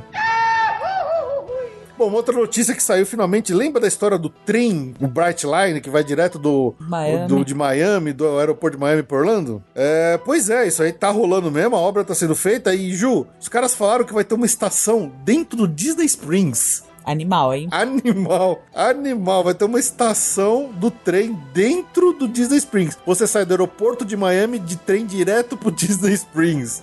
É muito louco, hein? Eu já falei, eu, eu não sei se isso vai ser. Eu imagino que vai ser mais caro que avião. Então eu não sei quanto que vai ser útil, mas vai ser interessante, com certeza. Tá prometido aí todas as estações ficarem prontas aí até 2022. Então tem tempo ainda, mas Tem tempo. é interessante, né? Interessante. Ainda é uma, é uma nova, nova forma aí. De repente ajuda mais o pessoal a, a pensar mais em passagens pro Miami, que talvez seja mais barato que pro Orlando. É, mas aí é que Você que tá. o Eu acho do, do, difícil. do, do trem, né? É isso que, que não vai ser de graça o trem, Não, vai ser não vai. caro. Na Europa, assim, o que, que a gente tem de referência? Europa, que é o que existe a possibilidade de trem, né? Geralmente na Europa não vale a pena pegar trem mais, não. É, varia muito. Às Sim. vezes tem voo, ainda mais nessas low cost, que é mais barato. É verdade. Aqui, não sei se a diferença de um voo pra Orlando. Bom, é, vai ser o caso de pesquisar, É. né? Mas Vai é interessante. é vai ter que fazer interessante. conta. Vai ter que fazer conta. Eu não acho que vai ser automaticamente uma vantagem enorme. Não acho que é automaticamente uma vantagem enorme fazer o trem, não. Concordo, concordo. Só uma atualização rapidinha aqui de várias dessas notícias que a gente falou ao longo desse episódio. Como entre a data da gravação e a publicação eu acabei atrasando quase uma semana pra soltar o episódio, algumas coisas já mudaram do que a gente gravou, do que vocês acabaram de ouvir nesse episódio. Aí eu, como eu tô com preguiça de editar tudo, eu vou só botar esse trechinho aqui no final, tá? Então vamos lá, atualização rapidinho de algumas das, das notícias. Sobre a Super Nintendo World, depois de tudo aquilo que a gente falou, o próprio Shigeru Miyamoto, que é o criador do Mario e de outras ah, franquias lendárias aí da Nintendo, como eh, Zelda e outras coisas mais, ele fez um tour, uma transmissão ao vivo de mais ou menos 15 minutos andando pela área. Ele fez uma live lá na Nintendo Direct e é muito, muito legal esse vídeo. Procure no YouTube, tá fácil de achar. E ele mostra bem de perto vários detalhes, o feeling da área toda, as interatividades que tem nela, tá realmente incrível, só dá mais vontade ainda de nessa área, logo da, da Super Nintendo World. Lembrando que por enquanto só temos a de Tóquio, né? Mas ele confirmou que tá vindo para os Estados Unidos e que vai ser feito amanhã no Hollywood e em Orlando. A gente só não sabe quando que vai acontecer isso. Uh, mais uma atualização lá na Rise of the Resistance. Alteraram os horários de distribuição dos boarding groups. Agora não é mais às 7 e às 2 horas da tarde, como a gente falou durante o episódio. É às 7 da manhã e à 1 da tarde. São os dois horários que eles vão disponibilizar entrada na, na fila virtual lá nos boarding groups. Como a gente falou, a questão do teste de Covid também para embarque no aeroporto. Agora, de, logo depois que a gente gravou o episódio, saiu a notícia de que para embarcar para o Brasil vai ser obrigatório a apresentação do teste de Covid. Então, uh, aquela história que a gente falou que em Orlando eles iam começar a fazer teste, é para isso, é pra gente voltar de lá e quem estiver fora do Brasil, para entrar no Brasil, tem que apresentar um teste de Covid tá? Essa aí é uma declaração oficial aí da Agência Nacional de Vigilância Sanitária, que é a Anvisa, né? Uma coisa muito engraçada, quem quiser ver, como a Universal sempre tem um, um humor, né, que a gente fala que é um humor mais adulto, mais ácido, mais engraçadinho. É, eles fizeram uma brincadeira lá no Twitter oficial da conta do Universal Studios Orlando, que o, o, Grinch roubou a conta. Ele roubou a conta de Twitter da Universal Studios e, cara, é, é, vejam, vejam, entre lá no Twitter oficial da Universal Studios e vejam o que eles fizeram. É muito engraçado. Ele, ele tweetando as coisas, ele, em vez de mandar o tweet, ele escreve send tweet. E aí, às vezes ele escreve o texto engraçadinho lá e esquece de mandar o send tweet embaixo. Aí no, ele manda um outro tweet em cima, send tweet. é muito bom, é muito bom mesmo. E o que a gente falou também lá do da vila toda iluminada lá do projeto do Give Kids the World, eles já falaram que vai fazer assim no ano que vem. Então 2021 vai ter de novo, né? O que a gente falou que gostaria que eles repetissem no ano que vem pra gente poder ver. Então é oficial, eles vão, refazer, vão fazer sim no ano que vem, 2021. E é isso, o update.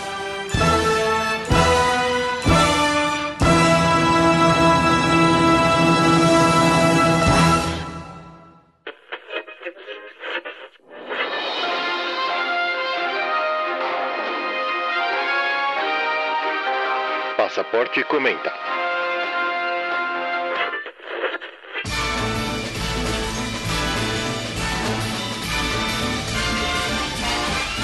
It's the most wonderful time of the year.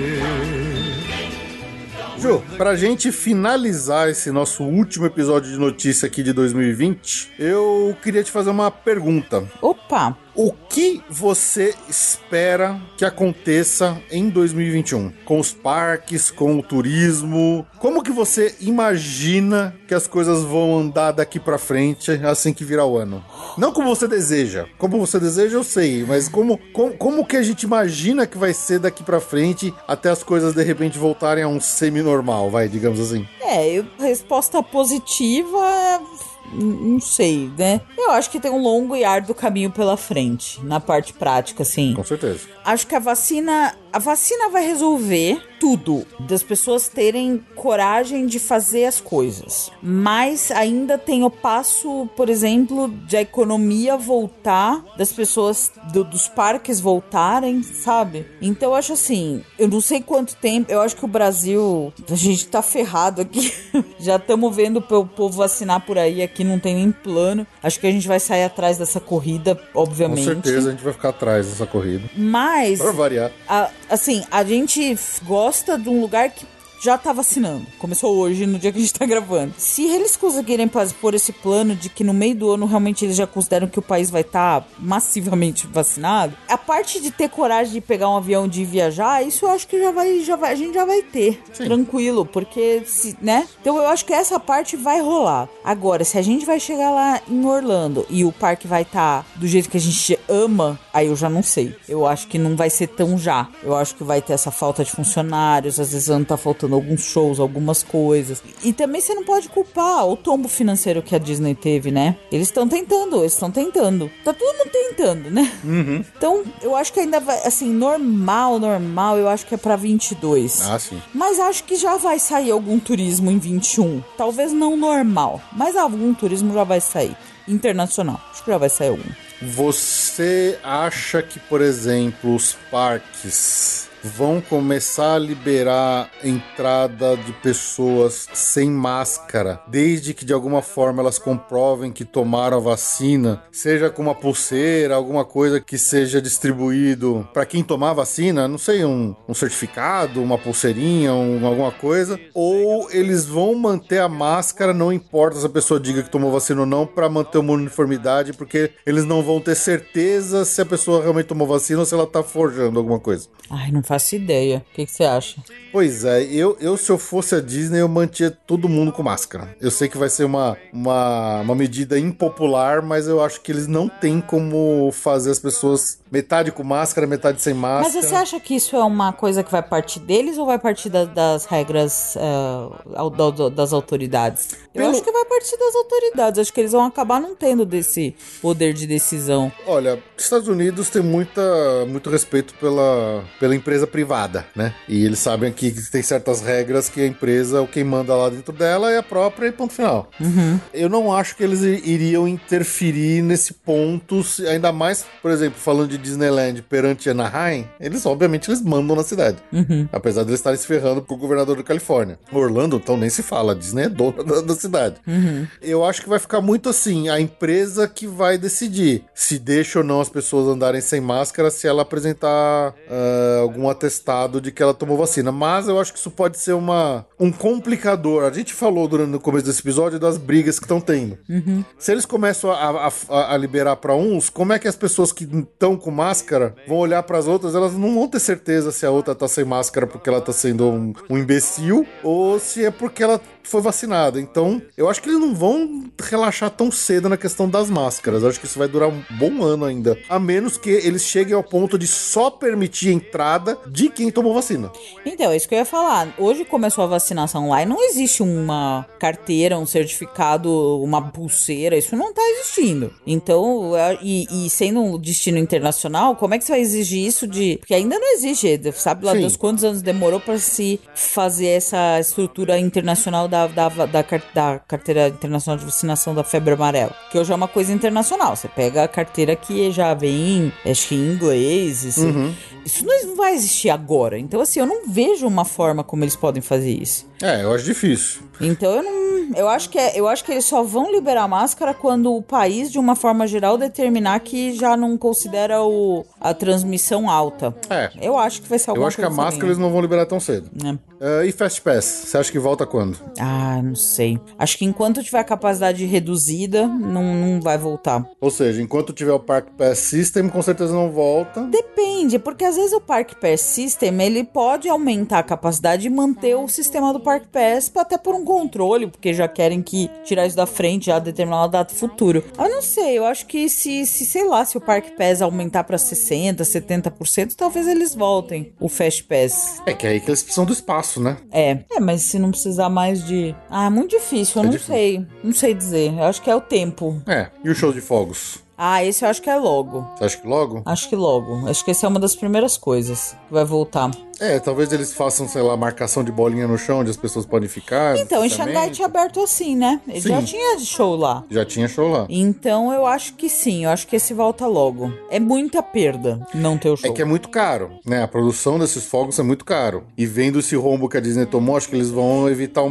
eles vão prolongar o máximo até que eles consigam aumentar a capacidade, sei lá, até 60%, 50%. É, talvez pra eles voltar a estejam ter show. esperando esse tipo de número, mas se a vacinação começar e for num ritmo bom, eu acho que você já tá falando de, tipo, o primeiro bimestre do ano que vem já ter uma certa paz de espírito lá. Eu acho que dependendo do ritmo da vacina. Eu, eu- cara, eu tô pondo muita fé que a vacinação é a resposta. A vacinação é a saída dessa situação, né? Então, a gente ficou esse ano, o negócio começou em março, mas a gente só tá. Primeiras pessoas estão sendo vacinadas agora. Só que agora começou. Então, assim, um país que.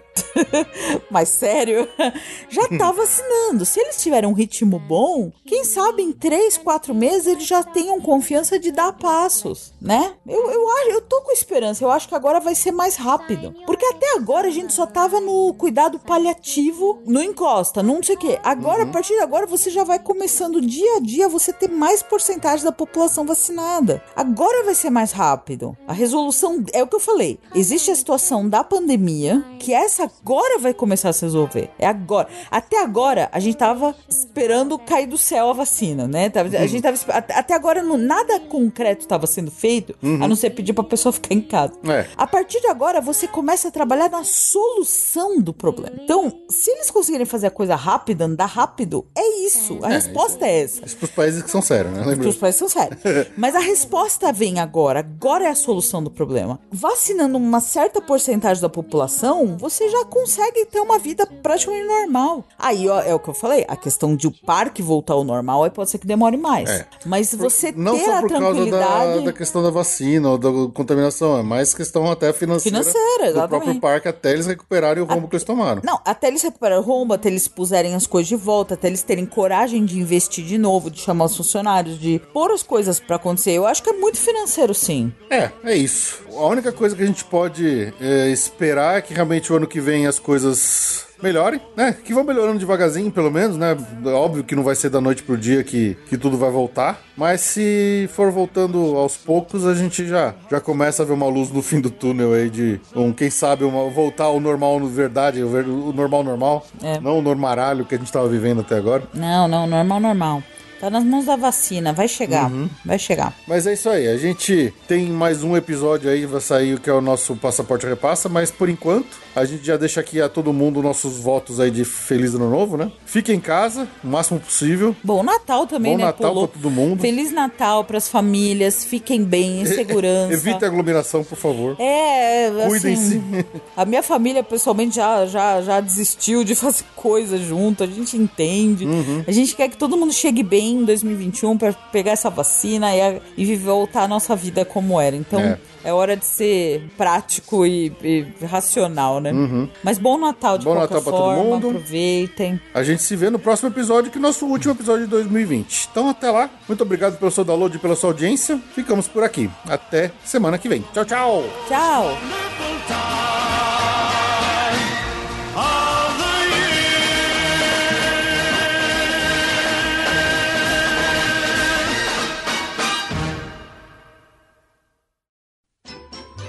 Então vamos lá ao nosso último agradecimento de 2020 a todos os assinantes do PicPay, nossos colaboradores que assinaram algum dos planos a partir do plano Busch Gardens. Mais uma vez queríamos aqui deixar um grande abraço e agradecimento a todos vocês que nos ajudaram a manter o Passaporte Orlando ativo eh, durante todo esse ano. Esse ano muito difícil de 2020, né? Não só para nós, mas para todos. E vocês contribuírem dessa forma foi muito importante para nós e a gente fica muito, muito, muito agradecido de verdade. Como recompensa individual, a gente sempre fala aqui apenas os nomes a partir do plano Busch Gardens, mas os assinantes dos planos Outlet SeaWorld sintam-se igualmente abraçados e agradecidos. Cada uma de suas contribuições é muito valiosa e a gente fica muito agradecido. Vamos começar aqui agradecendo nominalmente os nossos colaboradores a partir do grupo Busch Gardens. Então, a Beatriz Amorim, Érica Rabelo, Gregório Fonseca, Juliano de Castro Ribeiro, Pedro Fogolin e Rafael Antônio de Samota. Do grupo Disney Springs, Alan Rodrigo de Almeida, Alex Marques dos Santos, André Luiz de Marca,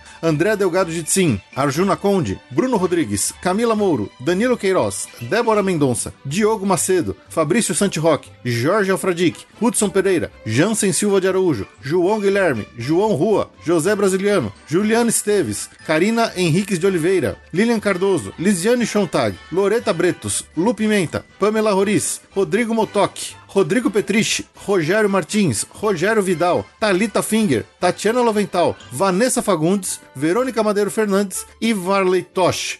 Do grupo Universal Studios, Ana Levenspool, André Servilk, Bruno Cavalcante, Bruno Souza, Daniel Maia, Diego César de Meira, Diogo Fedose, Evandro Faina, Evandro Grenze, Nanda Caminha de Moraes, Frederico Linhares, Gilberto Alves Morales Filho, Gisele Rani, Guilherme Ferreira, Lucas Carneiro, Olavo Fatback Neto, Paulo Vitor Telacerda, Rafael Cidrini, Thaís Del Papa e Tiago Costa. E do nosso grupo Walt Disney World, Bernardo Almeida, Cristiano Silva, Flávio Antonângelo, Leonardo Cabral, Loreta Bretos, Mariana Herreira, Maiara Sampaio, Pedro Romero e Ramsés Mendonça. A todos o nosso grande abraço, Feliz Natal para todo mundo e até ano que vem.